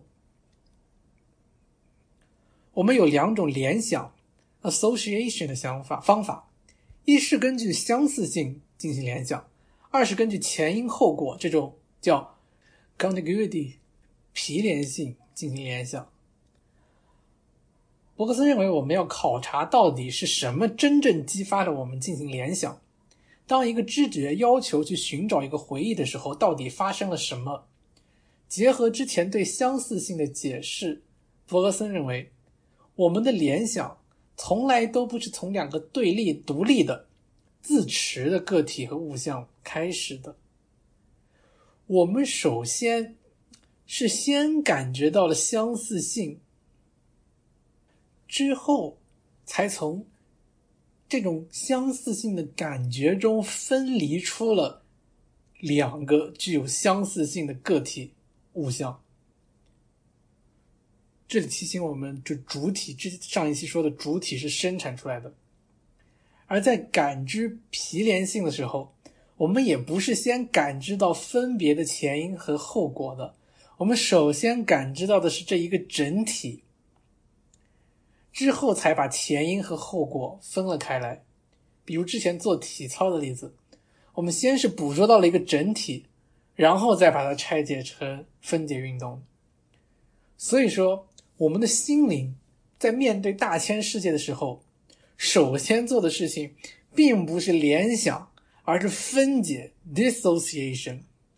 因为在这之前，我们自动知觉教给我们的就已经是相似的感觉和整体的感觉了，而记忆最终又有汇聚在，就是分散了的记忆、分解出去的记忆，变成个体性的记忆，最终又有汇聚在一起的趋势。而这种趋势便来自于知觉在平面行动平面上的统一性要求，即这是行动所要求的简化联想。这个联想是在分解之后才发生的，一种 association of simplicity。之前提到过，我们的精神生活是这样一种情况，它是我们全部的个性 personality，平时在不断的展开。但是它也可以被挤压，并且在被挤压的时候是保持完整的。这个被挤压的时刻，就是我们要在现实生活中做出行动的瞬间。这段刚开始非常抽象，但是伯克森这里解释到，我们可以想象，我们的过去就是星空，知觉试图唤起记忆的过程，就像是使用望远镜观星一样。模糊的星云被分解为了星星，但是这些星星它不是后来被武断的添加上去的，它一直都在那里，而这些星星也不是割裂的，望远镜中的它独立开来，但是它实际上依然构成了星座，依然保持着我们记忆整体的完整性，太妙了！收缩与膨胀这两种运动是生命的基本需要。让我们回到之前那个圆锥体上，在 S 点与 P 平面的交界处，这是我们行动的时刻。这个时候，我们的知觉所联想的就是记忆中那些与这当前知觉类似的部分，仅仅从中抽取有用的、可以做出有效反应的部分，排除一切其他多余的细节。在这里，其实相似性和皮连性已经无法区分了。这里的联想并不是为了思想，而仅仅是为了行动和生活。涉及到的就是对于记忆的简化，或者说对精神心灵生活的简化与收缩。这一收缩是为了做出行动。而在圆锥的 A B 面上，这就是我们全部的精神心灵生活。过去的一切细节都在上面展开。我们的意识将发现其中没有完全任何相同的东西，但是因为没有了现实必然性的要求，我们其实也发现任何东西都是可以联系在一起的，因为毕竟一切的东西都彼此相似，一切的东西都可以被联系在一起。一百六十八页，太细了，到这里我已经有一种大脑升级的感觉了。这里看上去前后矛盾，但是其实就是特别特别的精细。我再重复一下之前说的那句话：在圆锥的 A B 面上，就是我们全部的精神心灵生活，过去的一切细节都在上面展开。我们的意识将发现其中没有任何完全相同的东西，但是因为没有了现实必然性的要求，我们也发现其实我们可以把任何东西都联系在一起。毕竟，一切的东西都彼此类似，一切的东西都可以被联系在一起。首先，没有了现实必然性的要求，这个表述的意思是，没有一个迫切的当下的知觉发出一个要求去寻找记忆中某一个具体的有用的部分，因此，我们的心灵暂时获得了自由，于是我们可以在记忆中游走。发现所有的记忆都有大大小小的不同，但是这些记忆毕竟都编织在一个肢体，即我的上面，所以这些记忆有着一个最基本、最具体的相似性。而被解放了的联想，因此可以从一个自由的现在出发，自由的将各种记忆进行连接。在圆锥体 A B 底上，联想会激发其任意的选择；而在 S 点上，联想则会激发不可避免的行动。第一百六十八页。但是我们一定要记住，在时间中不可能达到任意一种极端的状态。我们总是在两个极端中游走。我们的记忆负载着全部的过去，在面对当前状态的欲求的时候，执行着两种同时进行的运动。第一种是翻译。通过或多或少的收缩，它并不分割自己，将自己记忆将自己呈现给行动。第二种是旋转，将自己对现在有用的一面转向当前。从第一次读德勒兹的伯克森主义到现在两年了，我第一次懂得什么叫做旋转。旋转就是为了保持记忆的完整性，因为翻译的工作仅仅是膨胀收缩，它并不分割自己。所以说，那这个如何筛选出有效的信息，并不是把它删掉，而仅仅是把它转开。这里讲这个隐喻用的真的是太细腻了。当我们听到一句外语的时候，会激发出两种相似性的联想，一种是这个语言的普遍用法，还有一种是这句话的特殊音调。这两种联想就对应着两种心灵的部署 （disposition），两种记忆的张力。前者对应的是行动的要求，后者对应的则是一种纯粹的记忆，或者说记忆物象。因此，我们可以说，在根据相似性而进行联想，也有着各种不同的平面；而根据皮连性进行的联想，也有众多不同的平面。当我们趋向于行动时，皮连性联想更多提供的是缺少细节的运动机制，而当我们趋向于记忆时，皮连性联想提供的更多的是我们过去和生活的种种前后影像。这里伯格森强调，之所以要强调平面，是因为记忆绝不是一个个独立分裂的原子。我们在过去中寻找回忆的时候，并不是伸手到了一个装满了记忆的袋子里去找。我们定位记忆是通过不断的扩展 （expansion），将记忆在一个不断扩大的表面上铺开，然后在其中进行分别。一百七十一页。接下来要处理的，就是心灵和身体的关系。身体在生活中处理刺激并释放行动。身体将我们的心灵固定下来，并为它加上砝码。神经系统维持着身体感觉运动的功能，保持身体对当前环境的适应力，让身体保持平衡。如果这种平衡被打破了，我们可以说身体的注意力从生活中脱离了，这就是梦境和疯狂的状态。梦境就是身体的感觉运动的平衡功能。不再限制心灵的注意力，疯狂也是类似的情况。有机体的感觉运动机制被扰乱了，精神的平衡也随之紊乱，一种现实感减弱了。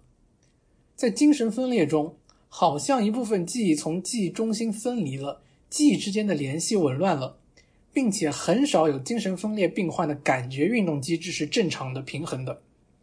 伯克森指出。这里的问题不是记忆被损害了，或者说记忆被删除了，恰恰相反，损害的仅仅是感觉运动机制。记忆或者说心灵，恰恰是从现实生活的必要性中被解放了，这才是疯狂和精神分裂的原因。大脑损伤仅仅是影响到了对于记忆的实际调用。如果记忆不再能够实现自身，它就变得毫无力量了。而在心理学意义上，没有力量意味着无意识。因此，记忆绝不是一个大脑的功能，大脑仅仅是感觉和运动之间的中介。而在感觉和运动的集合体中，我们看到了精神生活的尖端。大脑仅仅能做到的就是唤起有用的回忆。但与此同时，它也拒斥那些多余回忆。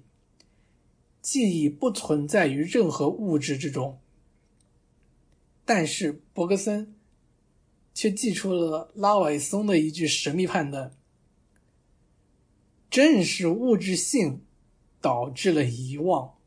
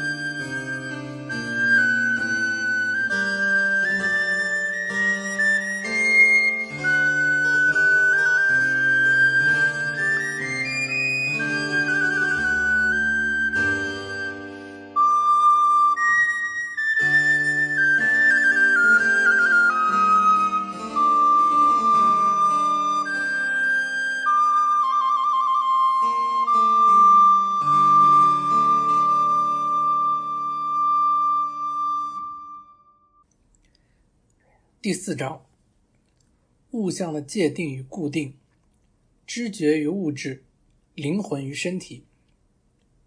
The delimiting and fixing of images, perception and matter, soul and body. 身体朝向行动，为了行动，身体限制着精神生活。它仅仅是一个选择器，它与智能无关。德泽瓜塔里所说：“我们每个人都操弄着各式各样的小机器。知觉的功能，即度量能够施加在物体上的虚拟活运行动，仅仅是能够影响我们器官和引起我们的运动的客体对象有关。身体不储存记忆，它仅仅选择。”选择对行动有用的记忆。第二次选择，即有了记忆之后的选择，比第一次选择没有记忆之前的选择要更少被限制，因为我们的记忆不断增长，有了更多的选择，更多的处理方式。人比起动物负担着更多的记忆，人的心灵将他的记忆记忆的总体压在一扇门上，而身体。仅仅将这扇门半开，因此产生了幻想的游戏和想象力的杰作。这就是心灵和自然合作的自由。一百八十页，伯克森接下来要处理灵魂和身体的结合问题。伯克森自信地说：“之前我们有用肯定的方法去界定了材料和精神。知觉纯粹知觉与物质有关，而纯粹记忆与精神有关。”既然能做出肯定性的区分，那么两者的联合也可以被证明。这里有三个很接近的词：extended、extensity 和 extension。extended 我翻译为被扩展的，表现一种被给定的继承状态；extensity 我翻译成广延性；extension 我参考豆瓣上一位有灵的翻译。它翻译为延展，与 tension，extension 与 tension 紧缩相对应，更多的是表现一种在意识中的智能中的扩展的动作。灵魂和身体的问题的一切晦涩，都由于两个对立：一是被延展的 extended 与非延展的 unextended 之间的对立；二是质与量之间的对立。我们的心灵好像是一个纯粹的统一体，面对着本质上好像是可以无限划分的物质。我们的知觉好像是由各种意志的性质组成的，但是被知觉的宇宙好像又是同质的，可以被计算的。一方面，我们有着非广延性和限制；一方面，我们又有着广延性和数量。唯物论认为。身体有着真正的创造力，即广延性意义上的。唯心论则认为智能才是真正有创造力的。但是伯格森指出，身体实际仅仅是众多物象中的一个，并且理解力或者说智能，它并不创造，也不建构。智能仅仅是进行分别。耶和华并没有创造一个民族，耶和华。在人群中选中了以色列。看上去，伯格森重新定义了二元论，并将双方都推向了极端。而正是这样，矛盾并不是被激化了，而是被分解了。纯粹知觉和纯粹记忆的理论将要调和被延展的和非延展的质和量之间的区别。通过对纯粹知觉的研究，我们发现了知觉并不是唯心论所认为的大脑活动的产物，知觉是由被知觉的客体对象引发的，知觉紧紧的与外部的客体对象联系在一起，物质的广延性 （material extensity） 因此不再是几何学意义上的广延性了，而是存在于我们在线中的一种不可分的。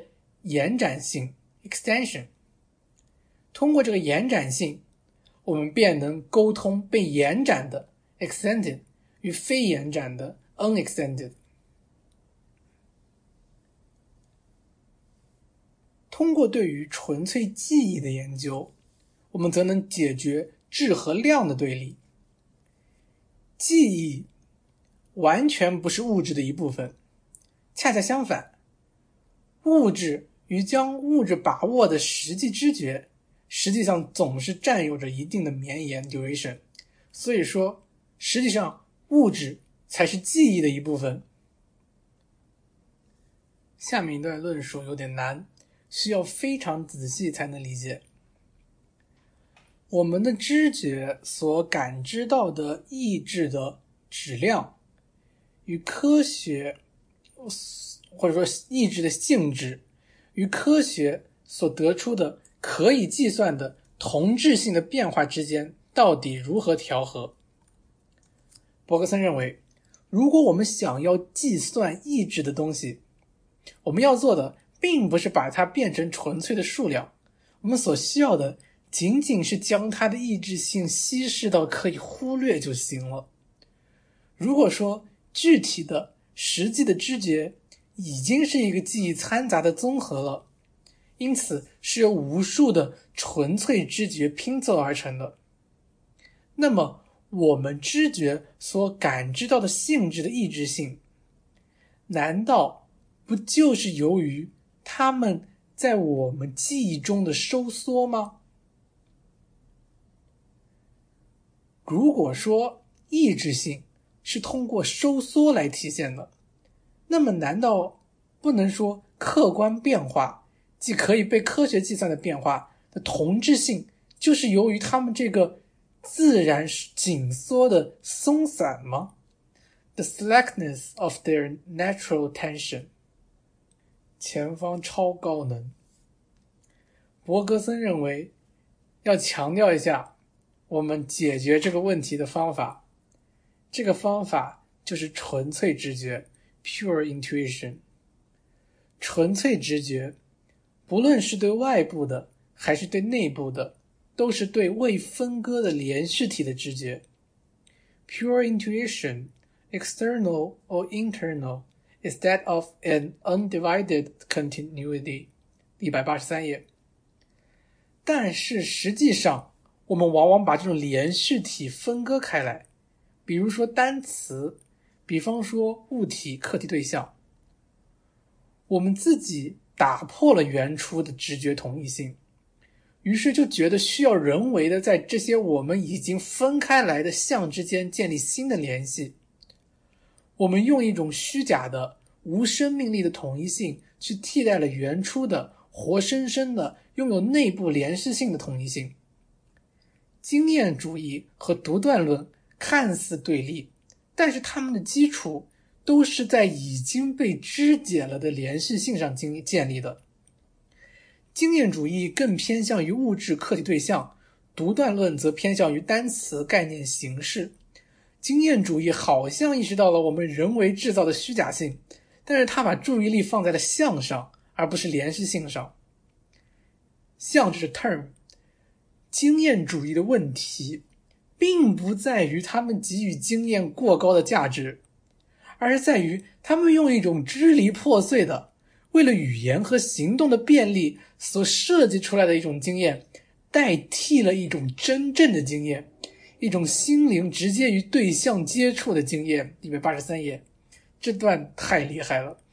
如果说形而上学仅仅是一种建构 construction 的话，那么总有几个形而上学体系是同样有说服力的，他们相互争辩，而最后做总结陈词的就会是一种批判哲学。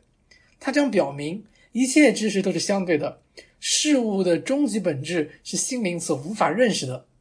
这就是普通的哲学思考的路径。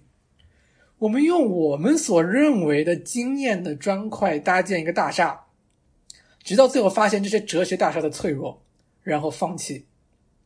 但是，这个这个普通的哲学思考路径中有一点我们从不质疑，那就是经验。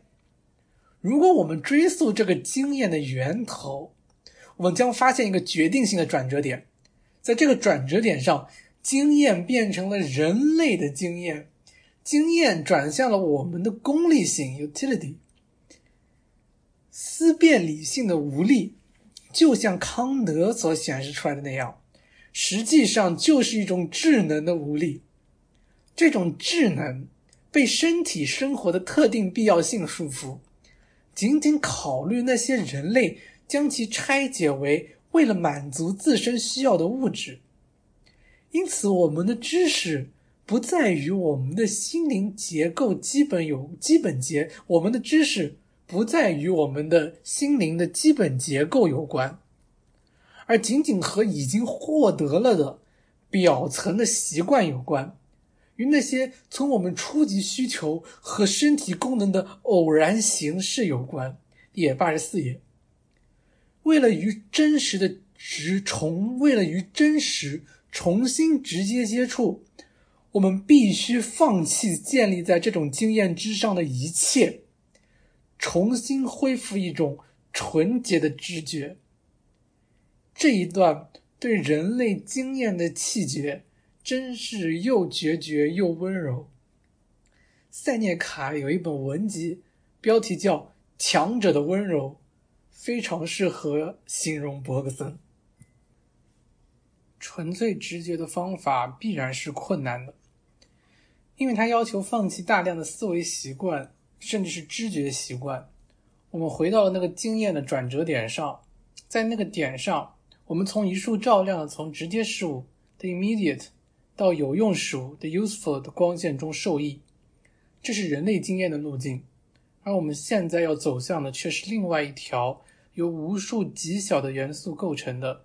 黑暗之中的曲线，这个任务就是哲学家的任务。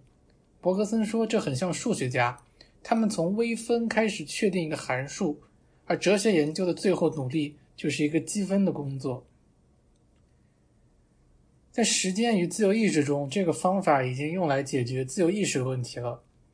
决定论认为，行动仅仅是元素机械组合的结果，而决定论的对手则认为，自由。决定是一种完全武断的命令，是一种无中生有的创造。伯克森提出了另一种可能，那就是把我们完全浸没在纯粹的绵延之中。在绵延之中，我们并不是创造出自由，自由不是一种自发性 （spontaneity），自由是一种感觉。即使我们的行动是可以解释的，但是这种解释。只能是一种后验，将原初的不可分解的连续体拆解。这种解释是一种有用性的知识，是这种拆解让自由显得不自由了。接下来，我们就要正式用纯粹直觉的方法来建构一种关于物质的理论了。一。每一个运动，只要从一个点移动到另一个点，它就是绝对不可分的。这不是一个假设，这是一个事实，只是通常被假设掩盖起来了。一百八十八页，我的手从 A 点移动到 B，这个运动中包括两个东西，一个是我看见的物象，还有一个是我的行动。我的肌肉让我意识到了这个行动，这个从 A 到 B 的行动，就是运动本身。然而，我的目光却把从 A 到 B 的这一段间隔看作一个线段，一个在空间里可以无限划分的东西。更精确的说，我的目光实际上其实也是一个运动，唯一可被划分的仅仅是那条线段，被分割的。仅仅是线段，而不是运动。的确，手如果不经过一系列中间位置，就不可能从 A 到 B。这些分割点的性质是停留，但是运动的性质恰恰就是经过 pass。两者之间是有性质上的区别的。当我看到移动的身体经过任何一个点的时候，我都会想象。这个身体可能会在这个点上停下来，即使它并没有停在这个点上，我还是往往会把它的移动看作一种停留，尽管每次停留都无限短暂，因为我至少必须还有时间去想象它。不过它的停留就只是我的想象，而这个移动的实体必须做的恰恰就是运动。一百八十九页，运动就是现实，而停留只能是想象，是一种后验的重构。分割仅仅是我们想象力的工作，犹如刹那间照亮暴风雨夜的一道闪电。一百八十九页，这里就是我们对于真实运动的一种错觉。我们将运动跨越的空间分割了之后，便认为运动本身也是可以分割的。我们往往用道路代替旅行的运动，因为旅行的运动在道路上进行，我们竟然好像理所当然的就把道路和旅行的运动当做一样的东西了。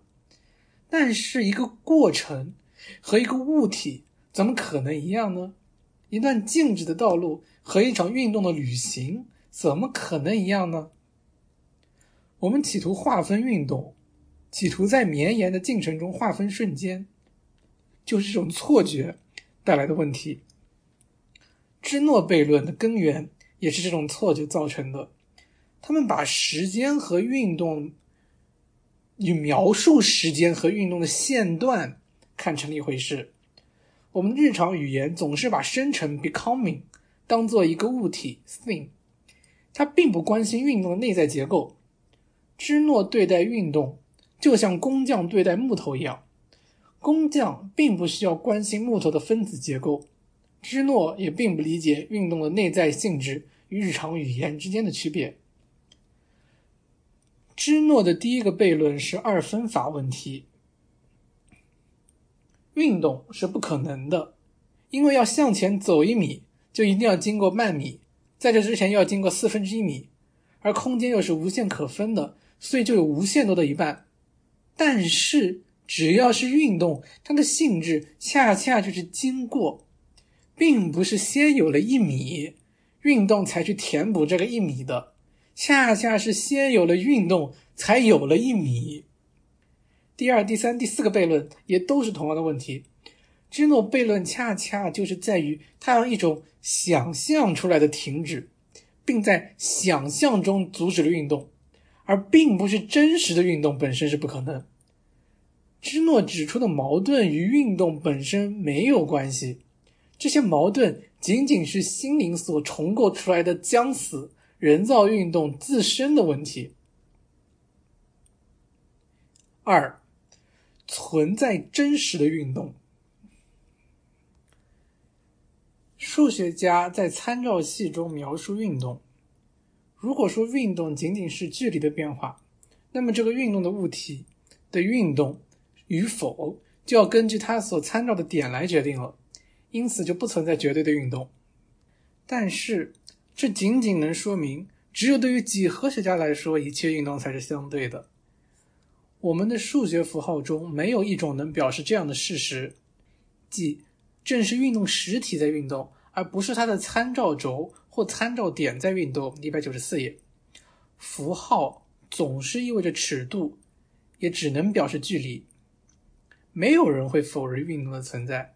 如果没有真实的运动，如果一切都只是相对的话，我们自身对运动的意识就毫无意义了。在和笛卡尔有关运动的相对性的争论中，亨利·摩尔这样说道：“当我安静地坐着的时候，一个人走了一千步，他疲惫不堪，满脸通红。”毫无疑问，他在运动，静止的是我。一百九十四页，运动本身就是绝对的，运动远不仅仅是物体在空间中的移动，要从运动中提取本质的运动性。运动的真实性体现在状态或者性质的改变。当我运动的时候，我的肌肉产生了感觉。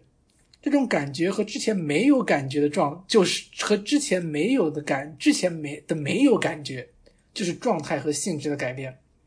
这就是运动真实性的体现。当我看到太阳逐渐升起，天逐渐由黑变亮，这就是运动真实性的体现。如果我们要观察外部客体对象在空间中的运动，并且进行区分，到底什么在移动，什么不在移动，在我们发现我们即将陷入运动相对性的问题之中时，我们就要意识到，客体对象本身就已经是我们对原初的连续性进行分割之后的产物了。这种相对性已经是被建构起来的了。因此，我们的问题不应该是这些物质的部分的位置改变是如何产生的，而应该是这个整体是如何被。内部的位置改变所影响的，只有这样，我们才能问出真正关于绝对运动的问题。这就引出了第三个命题，即一切将物质分割为轮廓绝对明确的独立实体的划分，都是人为的划分。我们的视觉、我们的触觉都直白明确的告诉我们。我们被给予的世界就是一个运动着的连续体，在其中一切保持着在改变的状态。那么，我们到底是为什么要将永恒 （permanence） 与改变 （change） 区分开来，并用独立的实体去代表永恒，用空间中的同质移动、同质性的移动去代表改变呢？我们的直接直觉没有告诉我们这两者是不同的。而且这也并不是科学的目标，因为科学的目标恰恰是建立一种人造的连续性，即意识中最直接的数据和科学最遥远的目标都肯定这一种连续性。那么，这种无法抑制的趋势，即要把物质宇宙划分成非连续性的、由各种拥有明确轮廓、在空间中更改位置的独立实体组成的东西的趋势，到底来源于何处？博格森的答案是生命，生命的必然性，行动的必然性。被赋予个体意识的，在行动中自我展现的力量，要求从宇宙的连续体中分离出自己的身体。而一旦自己的身体被分离出来，这具身体就被各种需求驱动，开始在宇宙的连续体中分离其他的身体。对于最低等的生命，对于营养的需求，便驱使着它分离出那些可以作为食物的身体。这个食物的身体，于是就变成了它的被感知对象。而食物并不是唯一的需求，不同的群体有着不太一样的需求，因此，他们不断的对宇宙的原初连续体进行不断的分离。伯格森给“活着 （living）” 下了一个定义：同从可感知的现实即宇宙的连续体中切割出来的一部分建立起特殊的联系，这就是我们所说的“活着”。我再说一遍：同从可感知的现实中切割出来一部分，与这一部分建立起特殊的关系，这就是我们所说的“活着”。但是这种区分最终依然只是在满足于我们的基本生活需要，并不能为我们带来对于事物更深入的知识。这种区分仅仅为我们带来的是有用的行动，而不是纯粹的知识。我们并不能用粒子来解释物质的简单特性。物理学家眼中原子的物质性在逐渐消散。我们之前为什么要把原子设想为固体的小颗粒呢？这不过是因为，这是我们日常实际日常生活中的习惯和必然性的需要。科学发现告诉我们，原子之间存在着某种东西，这种东西不再是物质，而是力 （force）。这些线越来越细微，最后变成非物质。但是为什么我们依然需要一些物质的像呢？物象呢？这仅仅是为了保存生命。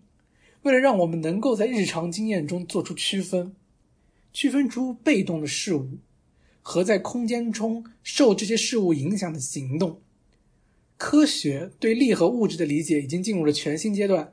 力越来越物质化，而原子则越来越理念化。法拉第认为原子是力的中心，这一说法的意思仅仅是原子的个体性是辐射在空间中无定的力线所决定的。我们的科学研究越是接近物质的终极元素，就越能发现非连续性的消失。这也是我们的直接直觉所告诉我们的。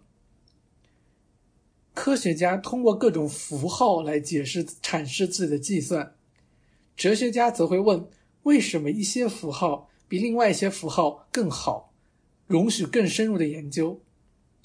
通过使用一些新符号，我们能否回到那个经验的转折点上？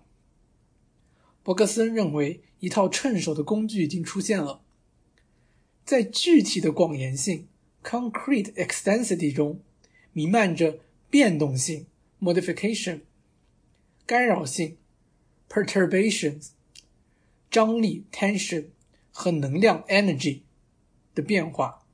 当我们使用这些符号来研究运动的时候，我们才能真正的直接接触到现实。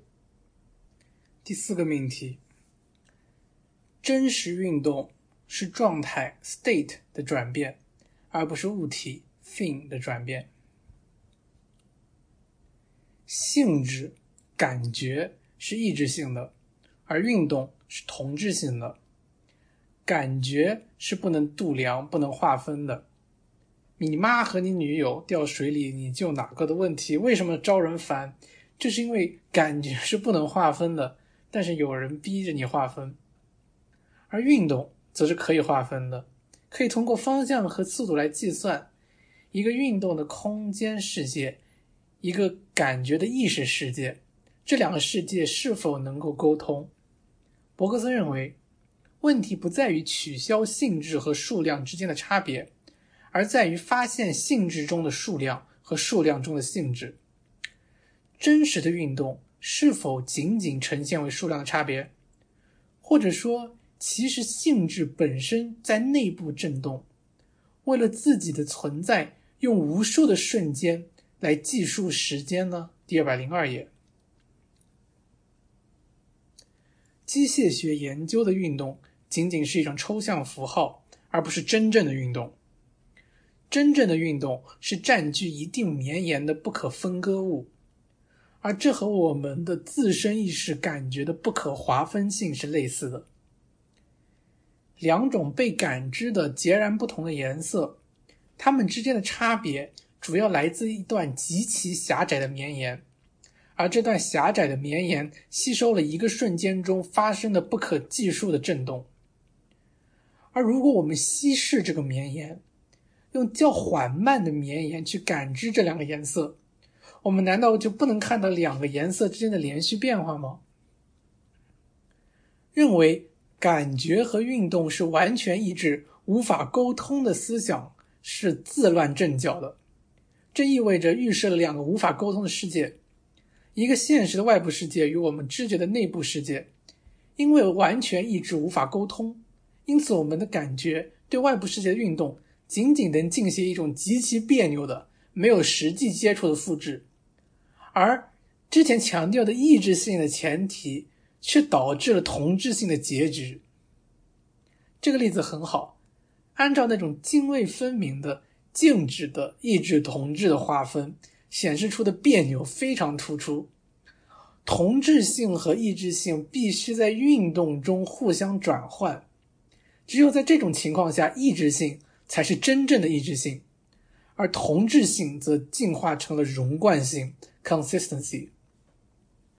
运动不仅仅是在外部广延空间中进行的，运动首先是一种振动。是在性质内部的运动，无限的多样性被收缩进了一个绵延，这个狭窄的绵延拒绝划分，绵延的收缩就是个体性。只要我们涉及的空间，那么我们就能无限划分，但是这个空间仅仅是一种抽象，而这种抽象空间归根结底仅仅是一种拥有无限可划分性的心灵图表。一个 mental diagram，而绵延则是不可划分的。绵延有着多种多样的节奏，或快或慢，标志着不同程度的紧张和放松。但是在平时，让我们去体会这样一种不一样的绵延，好像是很难的，因为我们已经习惯用一种同质性的时间去替代真正的绵延了。但是实际上，我们经常体验，比如说在做梦的时候，很短的时间内好像就度过了很久；而对于一些收缩程度高于我们的绵延，全部的历史都能收缩在一个很短的时间内。简而言之，知觉就是把一个无限稀释存在的漫长时期。浓缩成一个具有更多分化契机的更强力的生命，这就是对于一段漫长历史的总结。去感知就意味着去固定，immobilize。第二百零八页，这一段有一点难懂。关于不同节奏的绵延，我之前上一节关于德勒兹的课，一位叫做帕特迪克的老师给过一个特别的例子。什么叫做体会不一样的绵延？你坐在一张凳子上的时候，你体会的就是这个垫子的绵延，它很慢，慢到你不会担心坐空，这是一种很可靠的绵延。你把手往空中挥舞，你体会到的就是天空的绵延，它很快，快到你几乎都感觉不到它的存在，天空的生成速度将存在远远甩在了后面。我觉得这个例子太唯物了。知觉就是收缩进我绵延中的一个契机 （moment）。这里我用契机参照的是康德的审美四契机。我觉得这里契机要比瞬间好，因为之前总是说绵延不可分，不可分。我觉得这里比起一个瞬间，强调的更是绵延中的一种意志性。我的绵延中有不可计数的大量契机。如果我的意识被消除了，那么，这个物质宇宙并不会消失，消失了的仅仅是我的绵延，而其他事物的绵延则会缩回自身。知觉一个对象，一个物象的生产，都是对于一个运动着的连续体的固定，或者说对于一个独特绵延的固定。一个跑步的人，我们将它知觉，我们将它固定成一个物象。但是这个物象是建立在其内部无数的重复和演变之上的，物象仅仅是一个表面上的静止，而在这个表面静止的内部，则是无数的内部振动。从一定意义上说，世界上没有任何相同的东西，人和人、树和树、石头与石头都各不相同。但是，不相同并不意味着它们之间的绝对独立，在个体之间。总有一种难以感知的渐变，gradation。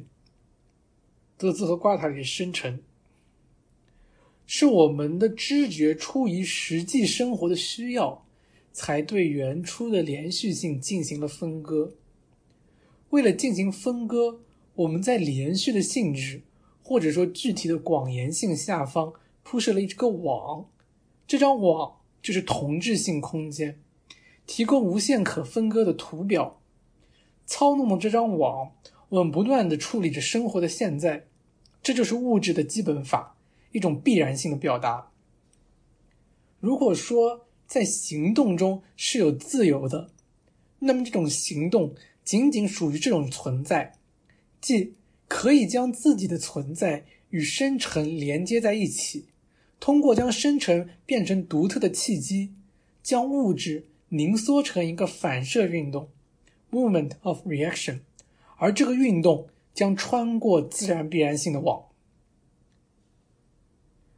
绵延的张弛就表达了生命的强度，它决定着知觉能力的强弱和自由的尺度。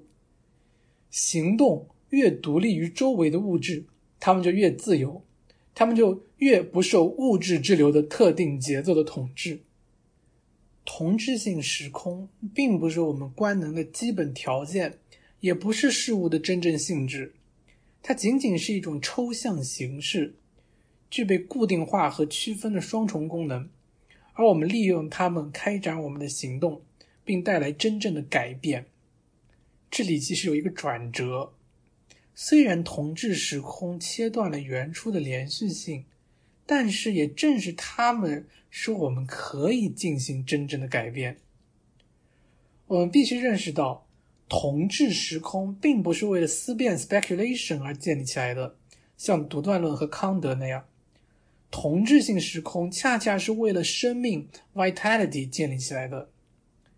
在独断论和批判哲学之间有第三条道路，这就是把同质时空仅仅当作划分和固定化的手段引入真实之中，其朝向行动而非知识。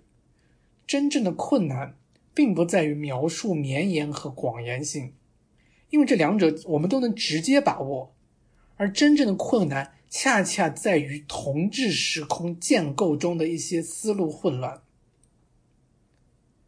实在论和唯心论两者都接受一种双重推论，即不同的性质之间没有任何共同之处，而且广延性和纯粹性质之间也没有任何共同之处。但是伯格森则指出，在不同性质之间。有着共同的东西，而这个共同的东西恰恰就是广延性 （extensity）。知觉不存在连续性的说法，可以体现在这样一种认识上：视觉与触觉完全是两种不可沟通的意志性的知觉，但是知觉不仅仅是我们身体里某一个单一器官上发生的事情。知觉首先就是一个与一个被知觉的外部客体对象所建立起来的，在知觉和被知觉对象之间有着非常自然的连续性整体，这就是基本的广延性的体现。我们看见了一个对象，那么这个对象，视网膜、神经、大脑都非常自然的构成了一个整体。我们摸到了一个对象，那么这个对象。手部皮肤、神经、大脑也非常自然的构成了一个整体，因此，对这个对象的两种知觉的连接，并不是在身体上，而是在那个对象上。通过对象的广延性，我们两种意志的知觉也被非常自然的连接了起来。第二百一十一页到二百一十二页到二百一十七页，这里伯格森的论述比较繁琐。涉及到英国唯心论的触觉理论，我自己总结了一下，我觉得还是非常清楚的。我们并不是在空间里发现了具体的广延性的，这种广延性就体现着多样的可被感知的性质。我们并不是在这个空间里发现了这种具体的广延性的，我们恰恰是把一种抽象的空间塞进了这样子的一种具体广延性之中。前方高能。空间不是布置真实运动的场地，恰恰相反，是真实运动将空间布置在了自己的下方。第二百一十七页，运动同质性与感觉性质意志性从来都不是冲突的，它们通过广延性相互渗透。我们总是把运动封闭在空间里。把感觉封闭在意识里，这样两个系列就变成了平行的，两者之间仅仅有一种神秘的对应关系。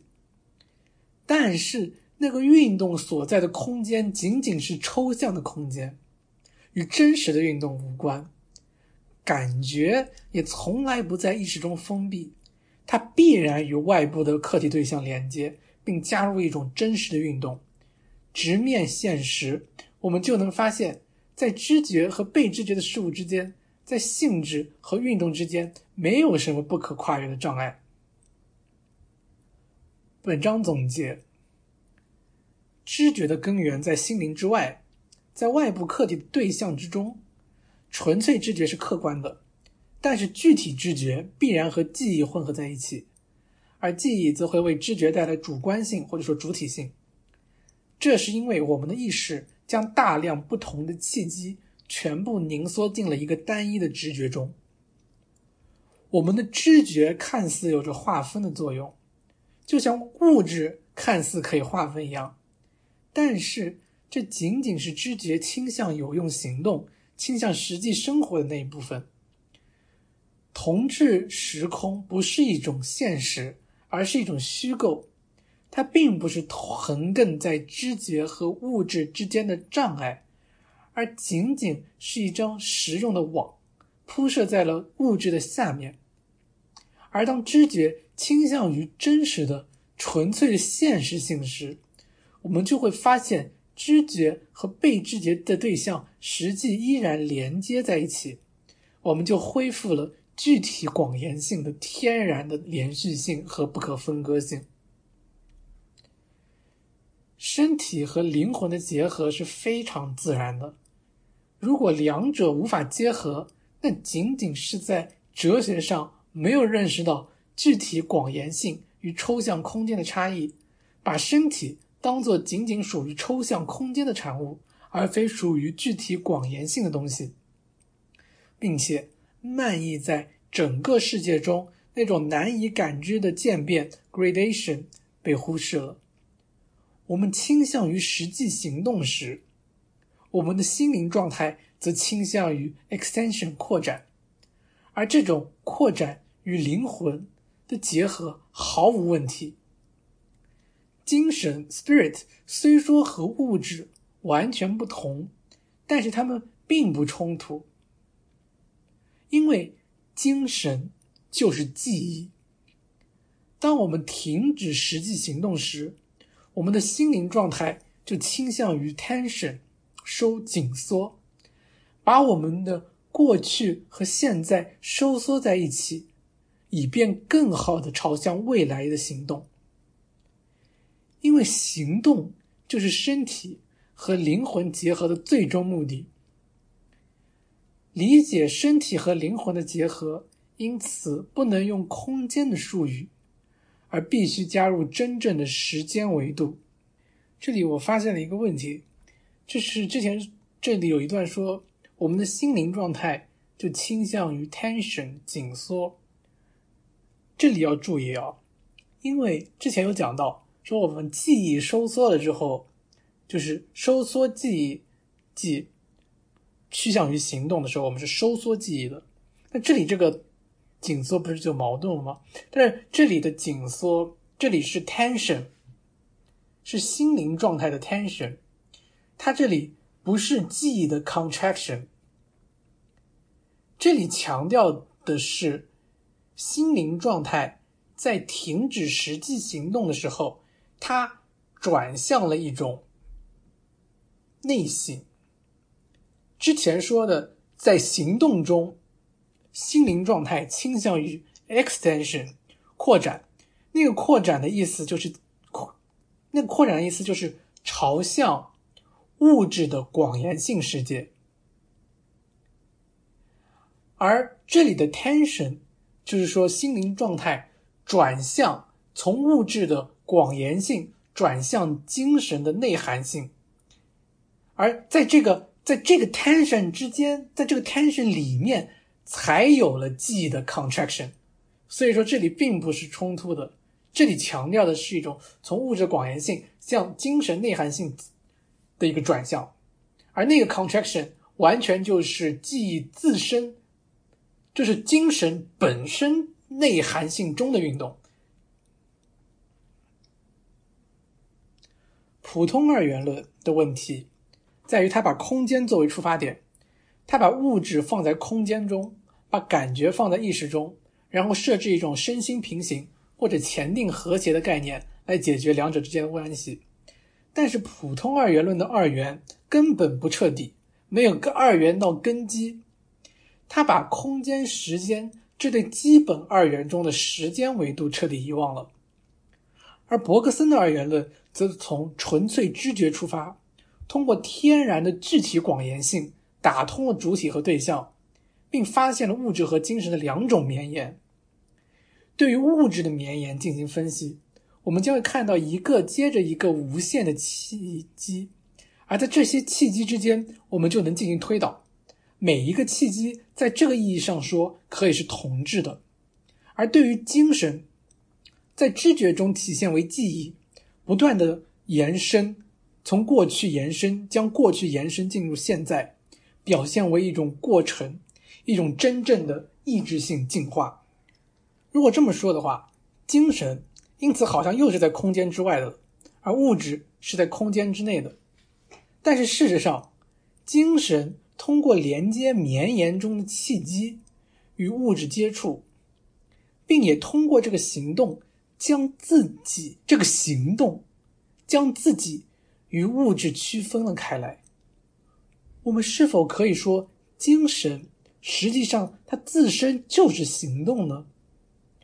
这种行动与有用性的行动不同，它拥有理性，能够反思，生命强度与绵延张力的增长，对外就表现在更强的运动感觉运动系统。感觉运动系统的增强体现在机体具备越来越丰富的运动机制，可以精确的应对各种复杂的情况。但这仅仅是外部的现象，这一现象体现着。一个生命体对于物质有着越来越大的独立性，这就是独立的物质性象征。这个生命体从物质流的节奏中解放出来，他对他的过去有着越来越深刻的把握，而这是为了能够更加深远的影响未来，这也就是记忆的象征。因此，在原初物质和能够反思的心灵之间。存在着所有可能的记忆。换句话说，其实是一样的，存在着所有程度的自由。第二百二十二页，这里要注意，伯格森最终让精神也变成了一个行动。这让我想起了史蒂文斯的现代诗里面有一句话，张枣是那么译的：诗歌。心智在行动，英文原文就是 "the poem of the act of the mind"。那么，我们是否能在物质和最低程度的自由记忆之间做出一个不可消除的区分呢？就是说，物质是不是就是完全没有自由，然后上面有一个最低程度的自由和记忆？这个区分是不是不可以消除的呢？伯格森说：“既然我们已经讲了那么多纯粹知觉了，那就让我们再运用一下，纯粹知觉就是最低程度的心灵了，因为这就是没有记忆的心灵。而纯粹知觉，我们之前已经论证过了，它就是物质的一部分。物质它没有记忆，它也不会对未来抱有任何期望。前方是最美唯物论。”请想象一块石头。物质并不会记得过去，这是因为它从不停止的重复着过去。这是因为屈从于天然性，它展开一系列时刻中的每一个时刻都和之前的时刻相同，并能从前一个时刻推导出下一个时刻。因此，它的过去。实际上，从来就在他的现在之中。过去被物质执行，act；被心灵想象，imagine。我再说一遍：过去被物质执行，被心灵想象。这里真的是太好了，太好了，太好了！从唯心到唯物的过渡。如此的顺滑优雅，而且仔细想想，其实石头也是自由的，因为比起脆弱的人体，要不断的在物质流里调整自己，石头在物质流中如此独立坚硬。所以说，必然性和自由又有什么不能调和的呢？总结与概括：一。身体仅仅是行动的工具，身体不提供任何在线 （representation），大脑不能储存记忆。二，普通二元论中的问题在于把知觉现象和记忆现象、物理现象和心灵现象仅仅看作对方的复制。我们的感官、感受和科学的观察之间好像出现了不可弥合的分割，但是我们却能感觉到这两者之间的联系。所以无奈之下，我们只能安排一种武断的平行法则或者前定和谐。但是这种勉强的解释无法给这两个现象之间提供一个合理的自然的连接。否定两者之间的自然连接的结果就是牺牲自由。为什么会出现这种不可弥合性？这是因为处于我们意识源头的并不是对纯粹思辨的兴趣，而是对行动的要求。我们的知觉和记忆。都指向行动，但是记忆和知觉的组合也同时产生了智能。这种智能让生物可以将过去的经验收缩进一个知觉里，用这个直觉去进行更自由的行动。正是在行动这个点上，身体与精神连接在了一起，知觉与记忆连接在了一起，物理与心灵联系在了一起。三。我的身体是一个物象，被周围许多其他物象包围着。宇宙中遍布着各种有着自己性质的物象，因此，并不是在我的知觉中包含着客体对象。恰恰相反，我的知觉仅仅是遍布着客体对象的宇宙中的一部分。知觉所做的，是从对象的整体中分离出我的身体，能够对这些对象采取的行动。我再说一遍，知觉所做的，是从对象的整体中分离出我的身体，能够对这些对象采取的行动，并排除那些我无法把握的物象。每一个现实都与意识有关，这是唯心论的观点，这并没有错。但是唯心论仅仅把意识当作是思辨的，但是实际上意识是行动的，在行动中。主观性和客观性的隔阂被打通了，这绝但是这绝对不意味着相对性，这恰恰意味着运动的整体绝对性。意识不是主观的，因为意识比起存在在我的身体里，勿宁说是存在在事物里。它也不是相对的，因为现象与事物，即知觉与客体对象的关系。并不是外观 appearance 与现实 reality 的关系，而是整体和部分的关系。第二百三十页。而在实在论这边，智能和物质之间被同质空间隔开了。智能似乎只能远远的通过某种神秘的方式把握物质，尽管普通实在论把这种空间当做一种真实，而康德的实在论则把空间当做一种理念。两者实际上都坚持同质性空间是核心出发点，但是事实上，同质性空间对于物质材料来说并不是鲜艳的，而恰恰是后艳的。广延性先于空间存在，同质性空间仅仅是为了行动而设立的一张提供无限可分割性的网，将原初连续性根据我们的需要和活动进行划分。而通过天然的广延性，一切的人为隔阂都被取消了。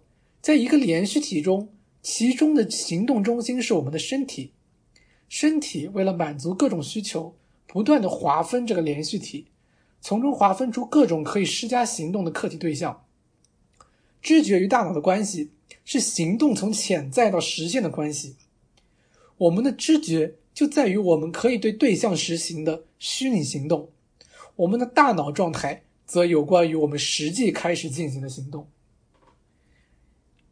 四，以上是纯粹知觉，它是完全客观的，但是现实中是不可能有这种纯粹的状态的。知觉必然占据一段绵延，而这段绵延将两个主体性要素引入了其中，即情感 （affection） 与记忆。我的身体是一个特殊的物象，它不是几何学上的一个点，它有一个内部。而当外部客体与我的身体的距离为零的时候，我知觉的对象就不仅仅是一个外部客体了，而是外部客体与我的身体的结合体。我知觉我自己。这个时候，所有的潜在都变为实在，情感在我们自己的身体里被感觉到，这种内在性就构成一种主体性。情感与知觉。有着性质上的差别，但是情感与知觉两者还是都与精神无关。精神和记忆有关。要触及精神的现实，我们必须把自己放在一个点上，在这个点上，个体意识延续过去，并把它保存在一个被过去所丰富的现在之中，因而个体意识就逃脱了必然性的法则。这个必然性的法则规定着，过去必须在现在中仅仅以另外的形式重复自己，并且一切的事物都将如此永远流动不息。第二百三十五页。第六，记忆不是大脑的一种功能，知觉和记忆之间不仅存在着程度的差别，而是有着记忆性质的差别。大脑损伤造成记忆消失，仅仅是一种表面现象。记忆失常，并不是记忆被删除了，而仅仅是回想官能 （faculty of remembering） 的活力 （vitality） 在不同程度上减弱了。认知意味着意识中的张力的程度 （degree of tension），而这种张力能够在纯粹记忆中捕捉到纯粹回忆。以通过将它们与当前的知觉接触，将它们逐步物质化。第二百三十八页。七，所谓的纯粹记忆到底是什么？这不是一个心理学问题，而是一个形而上学问题。我们如果认为记忆仅仅是被减弱了的知觉，那么我们就会得出以下荒唐的结论：对于一个轻微的声音的知觉，等同于一个。对于响亮声音的回忆。接下来是一个难点。事实上，记忆从来都不是从现在向过去的倒退。相反，记忆是从过去向现在的前进。我们总是一下子就把自己放进了过去。我们从一种虚拟状态开始向前，一步一步的。穿越了一系列不同的意识平面，来到了我们的目标。在这里，虚拟状态被物质化为实际的知觉。这就是说，到达了让这个虚拟状态变成现在、变成活跃状态的点上，到达了我们意识的最高平面。在那里，我们的身体脱颖而出，纯粹记忆则存在于虚拟状态之中。第二百四十页，怎么理解？记忆不是现在朝向过去的倒退，而是过去向现在的前进。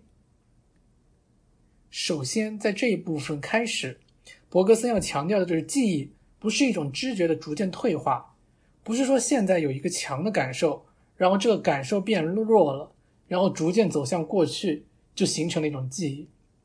感受就是感受，被打了一下开始很痛，然后不怎么痛了，这都是实际的。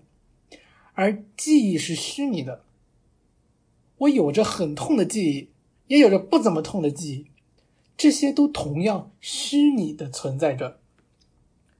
记忆应该是一种瞬间的转变，当一个现在变成了过去，或者说记忆的时候，它就直接转化。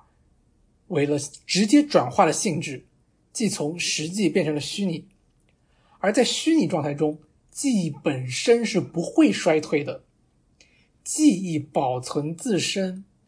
我们不能遗忘伯格森的本体论是以流为基础的，衰退的感觉仅仅是流的一种效果，但那个存在是扎扎实实的发生了，然后。进入到了一种虚拟状态之中，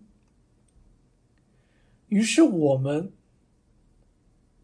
就在一个虚拟状态中去寻找记忆，而在这个虚拟状态中寻找记忆的这个过程，其实有一个非常奇妙的变形。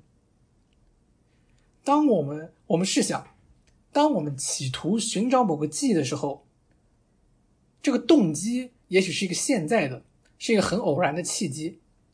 然后这个契机呢，让我们想起了过去某一个事情的一个部分，然后这个部分呢吸引了我，于是我想去找到更多的细节。然后这个时候啊，这个吸引我的这个过去，它俨然已经变成了一个我渴望在未来可能被找到的一个东西，它也是虚拟的。从这个角度上来说，未来和过去的性质是一样的，都是虚拟的。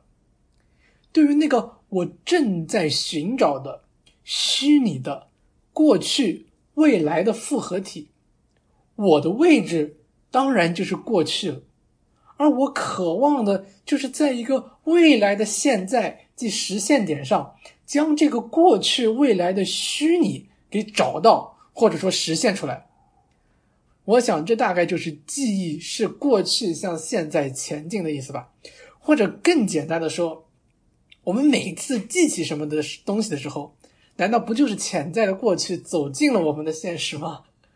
或者再换一种说法，记忆的目标。不是沉醉在过去里，记忆的目标恰恰就是过去的复活，过去对现在施加力量。这里还有一说，我们一下子就把自己放进了过去，这个一下子 at once 得了字也有强调，这是一种本体论意义上的跳跃，一种性质的转换，一种将自己静默在潜在中的跳跃。怎么理解呢？其实只要想想我们是怎么回忆的，就很清楚了。如果你要想象一件、回想一件小时候的事情，我们难道还要先想最近的事情，然后一步一步倒退回去吗？我们都是直接跳跃到那个事情的附近，开始直接寻找的。八，记忆就是精神性的显现。我们置身于心灵与物质的交汇处。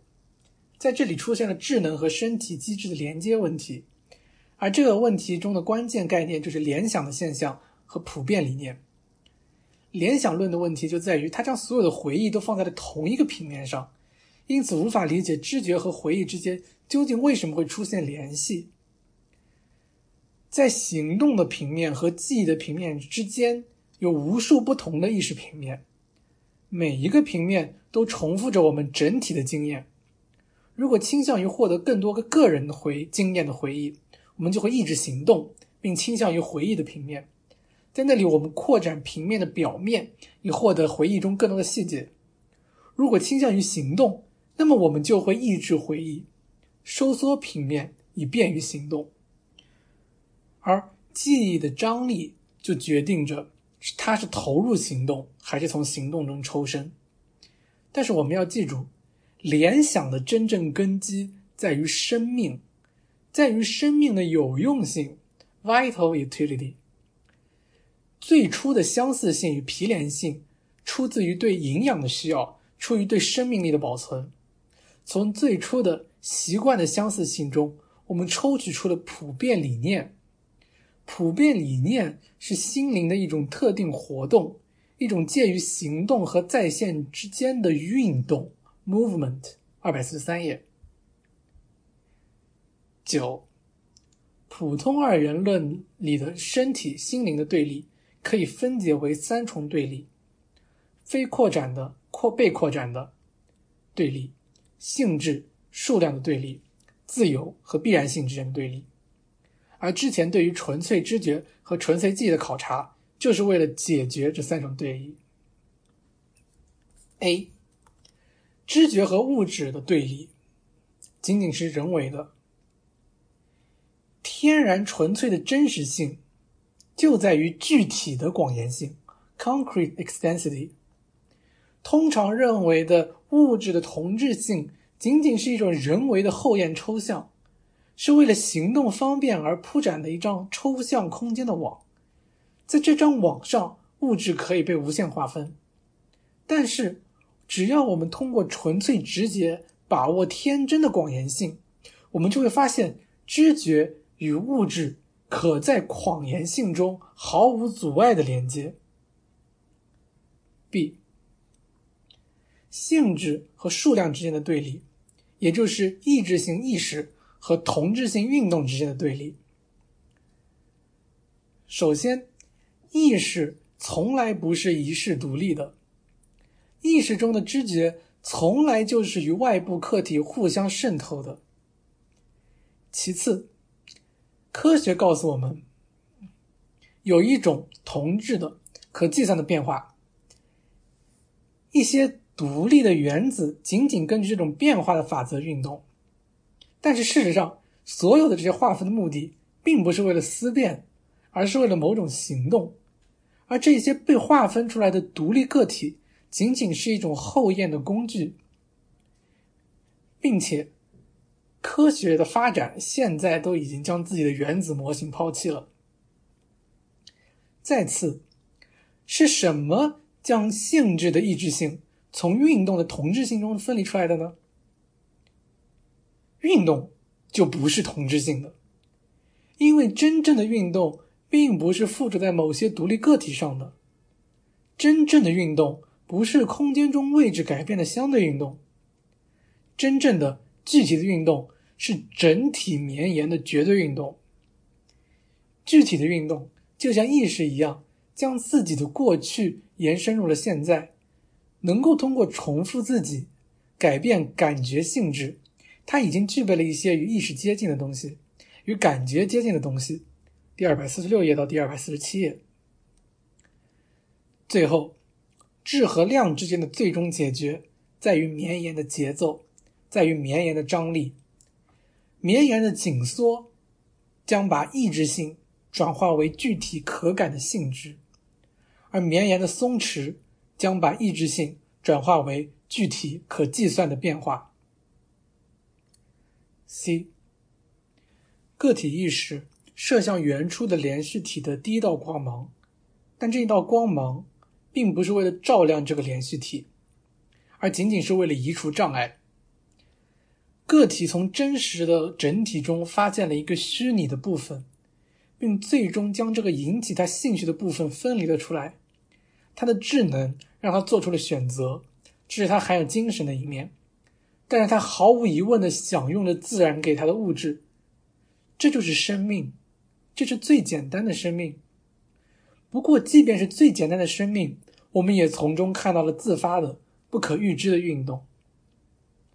有生命的物质的进化，在于其功能的不断分化、神经系统的复杂化、运动机制变得越来越灵活，能用各种各样的方法处理各种不同的情况。它能够做出越来越多的选择。它对过去越来越有认识，因而也就越来越有力量。进行未来的行动，他的生命强度在增长，他绵延中的契机越来越丰富，他能够创造出拥有内在不确定性的行动，他操弄着多样的材料，越来越容易的穿越必然性的网孔。